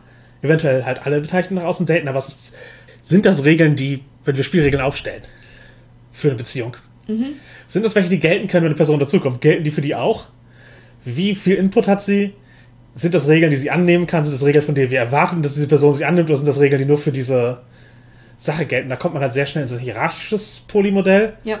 wo halt das absolut sinnvoll vielleicht finde, wenn man sagt, wir haben eine Hierarchie, wir haben ganz klar eine Kernbeziehung und die anderen Leute sind sozusagen das Umfeld, mit denen wir auch was haben, die wir auch lieben und schätzen können, aber die sind halt nicht Teil dieser kernprimären Beziehung, die immer da sein wird nach unserer Erwartungshaltung. Genau, und äh, Regeln zwischen uns und denen sind weniger wichtig in der Hierarchie als Regeln zwischen uns.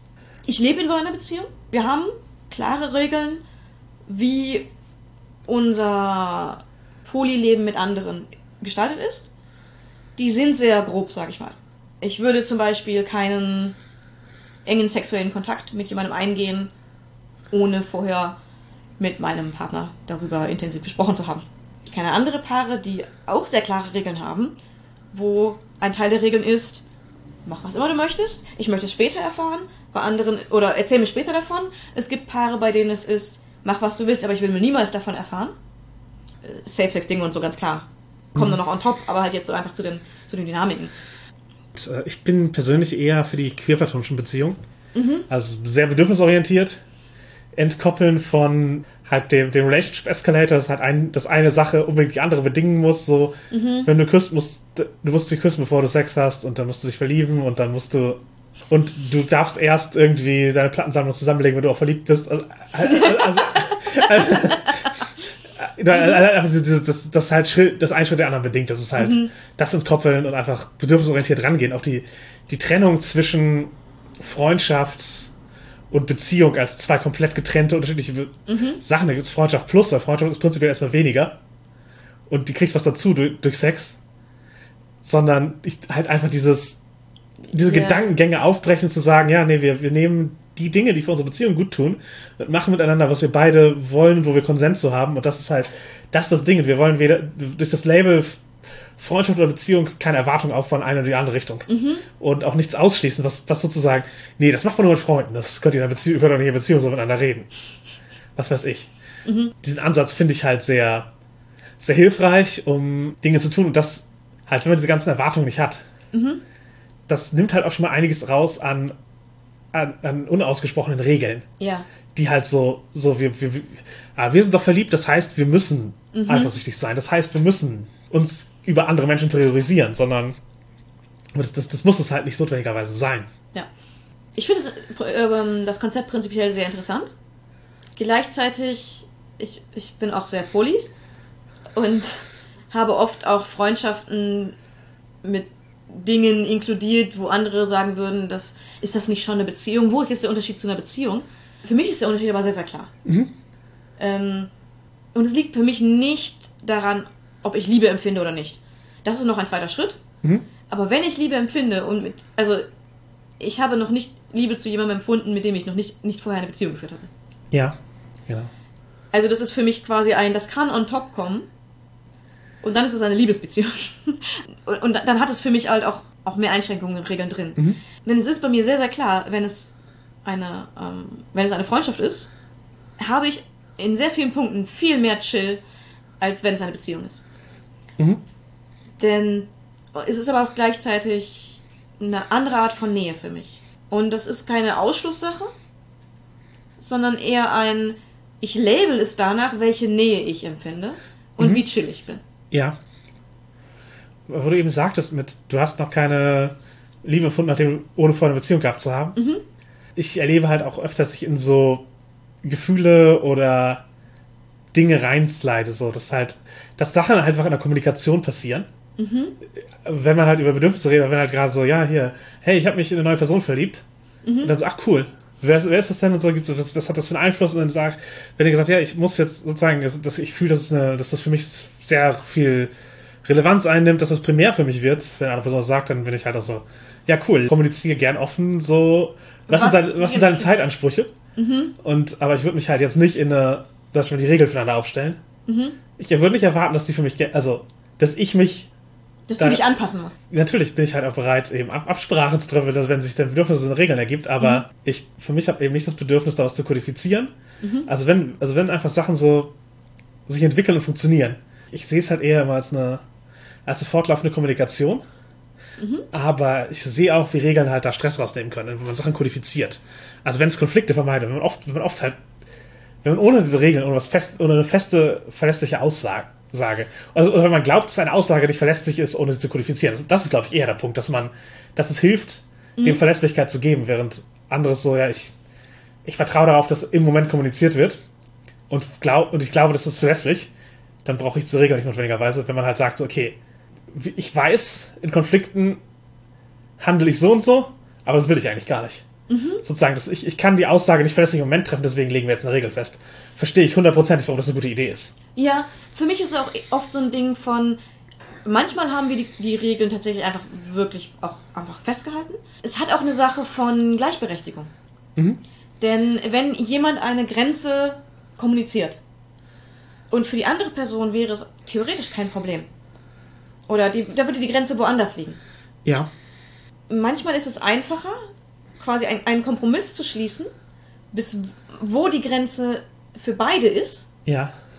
und wo der Bereich ist, der okay ist und wo der Bereich ist, der mehr Kommunikation bedarf Mhm. oder neuer Kommunikation bedarf über das, was, ähm, was jetzt gelten soll und was eventuell auch nur für den Moment dann gilt. Und um diese Grenze festzulegen, legt man dann, macht man daraus eine Regel, damit es gleichberechtigt ist, damit nicht eine Person das Gefühl hat, es, es kann halt irgendwo Neid aufkommen, komplett unbegründet, wenn man einen schlechten Tag hat und man daran denkt, dass weil man selbst die Grenze woanders gezogen hat als der Partner, der Partner jetzt mehr darf als man selbst, weil man mehr zulässt. Und wenn man so einen Kompromiss kodifiziert, dann hat man zumindest diese, also ja, ich glaube, ich würde auch sagen, jede Regeln muss im Notfall, wenn es nicht mehr funktioniert, verhandelbar sein. Auf ich, jeden ich, Fall. Ich glaube, das, das ist eine wichtige Basis. Also das, sind, das, ist ein Spiel, das sind Spielregeln, die man sich selber aufgestellt hat. Und wenn sie funktionieren, funktionieren sie. Aber Wenn es nicht funktioniert, muss man sich nochmal an den Tisch setzen und nochmal neu drüber reden. genau, das, das ist halt eben dieses hier, die Frage, warum, warum funktionieren die Regeln für, für mich nicht? Und dann liegt es an der Regel, liegt es an einem Verhältnis und was können wir lösen? Das ist halt auch eine, Genau. eine wichtige Sache. Man, man sollte schlechte Tage und Neid und Eifersucht, wenn man Regeln fasst, einfach mitbedenken, damit es halt in Zukunft Sicherheit gibt. Und das sollten nicht die Tage sein, in denen man die Regel festlegt. Genau. Die Regeln sollte man festlegen an Tagen, wo man nicht so drauf ist, aber man sollte es trotzdem mitbedenken. Genau, und eventuell entsteht das aus, also ich würde sagen, man kann in solchen Momenten Absprache treffen. Was ich halt, was ich halt mache. Ja, Aber man kann die Absprache dann halt auch zu einer Regel kodifizieren, weil die Regel ist halt über den Moment hinaus gültig. genau. Und eine Absprache ist halt oft so für, Das machen Okay. wir jetzt so. genau, okay, okay, dann, wenn du dich schlecht damit fühlst, dann lass ich's jetzt. Oder hey, dann gehen wir halt ein Eis essen oder wa- was auch immer. Dann, dann gucken wir jetzt nur einen Film zusammen, statt eine Session zu machen. Ja, genau. Ja, wir haben schon, sind schon auf ziemlich viel eingegangen, aber auf regelfreies Spiel noch nicht so. Nur so, am- also ich habe halt auch mehrmals aus Polybeziehungen mitbekommen, dass wenn gerade aus vorher monogamen Beziehungen, wenn angestrebt wurde, möglichst alle Regeln aufzulösen, Ja, dass es oft nicht gut gegangen ist. Aber auch an Personen, die gesagt haben, ja, wir sind, wir sind Poly und wir möchten keine Regeln aufstellen. Oft haben die im Nachhinein doch Regeln aufgestellt. ja, Oder es hat nicht funktioniert. Also gerade bei Einser zu Einser Beziehungen, also als, als äh, sag mal, feste Liebesbeziehung als Basis, wenn es eben keine queerplatonische Basis ist, sondern eben so eine ja, klassischere, es könnte ins Monogame gehen Beziehung ist, die eben für Poly-Dinge äh, offen sein möchte Ja. und, und als, als Ideal hat, keine, keine Regeln zu haben. Mhm. Ich habe es häufig erlebt, dass das eben nicht gut gegangen ist, weil ich kann nicht mal genau sagen, warum. Also das ist einfach ein... Ähm, ich könnte mich nicht erinnern, dass ich einmal davon gehört hätte, dass es, dass es langfristig oder längerfristig gut gelaufen ist. Die Leute sind immer auf Probleme gestoßen, wo sie eben mit keine Regeln haben, auch oft verbunden haben, ich kommuniziere meine, Re meine Grenzen schlecht. Ja, das, Also- das, das ist es halt, dieses, äh, Denn, denn wenn, man, wenn man in so einer intensiven Beziehung ist, ja. in so einer Primärbeziehung, nenne ich es mal, ist, die halt Vorrang vor den anderen Beziehungen hat. Und damit meine ich jetzt auch Freundschaften. So. Ja, ja, ja. So, wenn man jetzt eine, so eine Beziehung hat, dann gibt es eben andere Grenzen als bei den anderen Beziehungen. Ja, ähm, Und, und ich, die muss man dann äußern. Und ich, würde sagen, keine Regeln Mhm. ersetzen auch nicht, also geben mir nicht die Erlaubnis, nicht zu kommunizieren, Ja. aber Regeln ersetzen auch nicht Kommunikation. Mhm.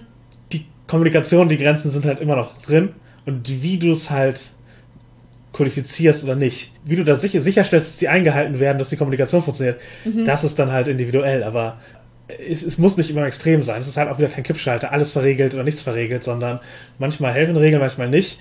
Das Wichtige ist halt, die Grenzen einzuhalten, die Kommunikation zu haben und diese Beziehung miteinander wachsen zu lassen. Das, das, Ja. sehe, das sehe ich halt als das, das Kernelement und äh, das andere sind Werkzeuge, um dahin zu kommen.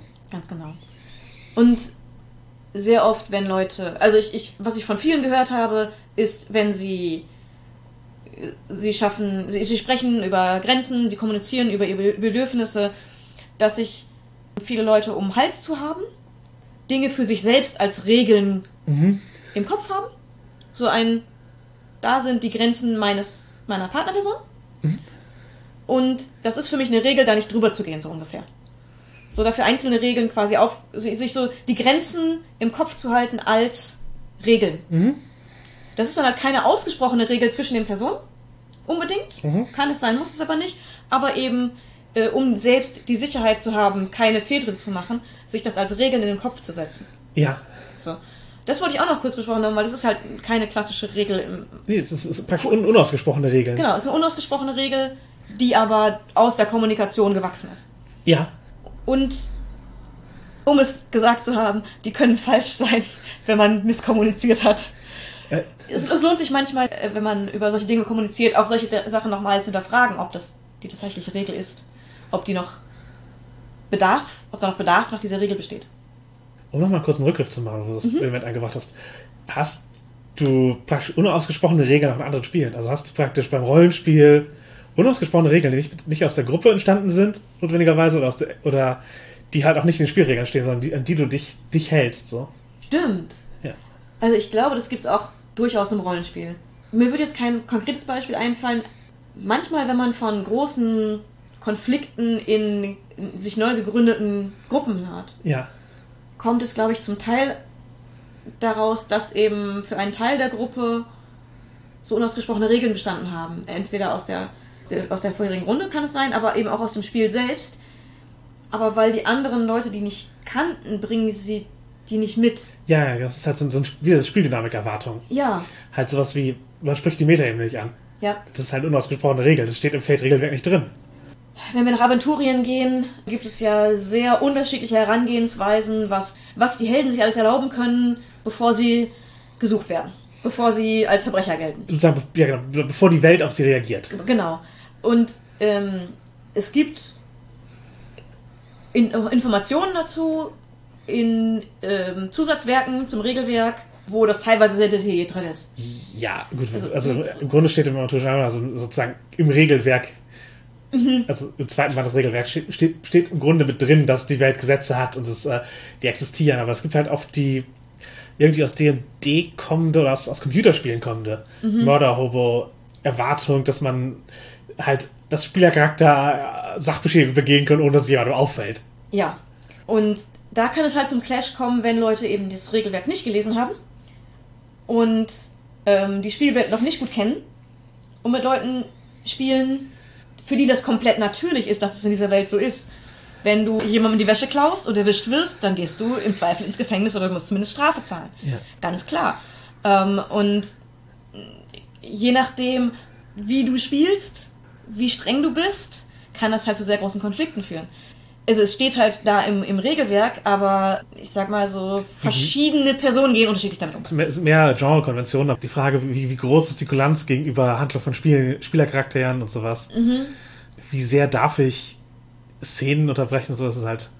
Es gibt viele Spieler, die sehr äh, entsetzt sind, wenn die Spielleitung verkündet oder ausdrückt durch die Reaktion der Welt, dass die äh, Handlungen der Spielenden exakt so gewertet werden wie die Handlungen von NSCs. Ja. Das ist für viele sehr verwirrend. Und es ist auch nicht in jeder Runde so. Es sind immer ausgesprochene Regeln, über die vielleicht öfter gesprochen werden sollte. Genau.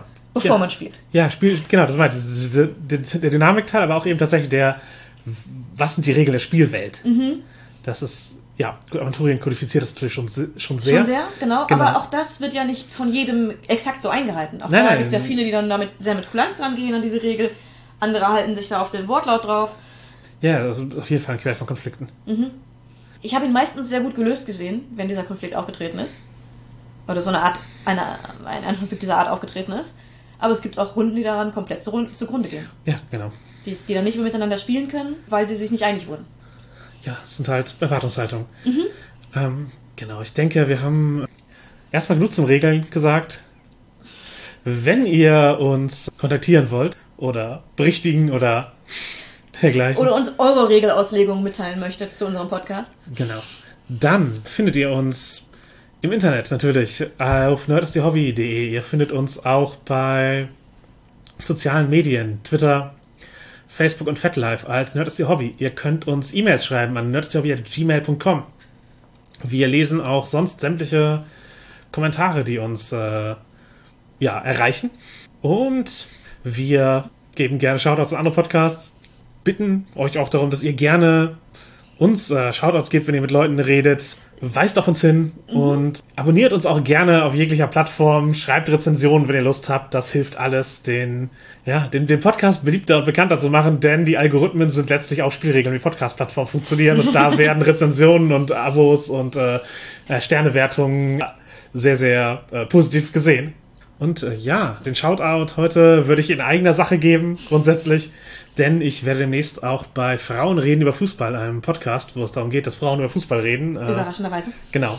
Werde ich äh, dabei sein. Ich werde wahrscheinlich im Hintergrund ein bisschen schneiden, aber sicherlich auch mal vor dem Mikrofon zu hören sein. Die haben jetzt nicht so eine regelmäßige Frequenz, was Folgen angeht, aber abonniert trotzdem direkt und irgendwann werdet ihr auch mich dort hören und sonst sehr viele andere sympathische KollegInnen.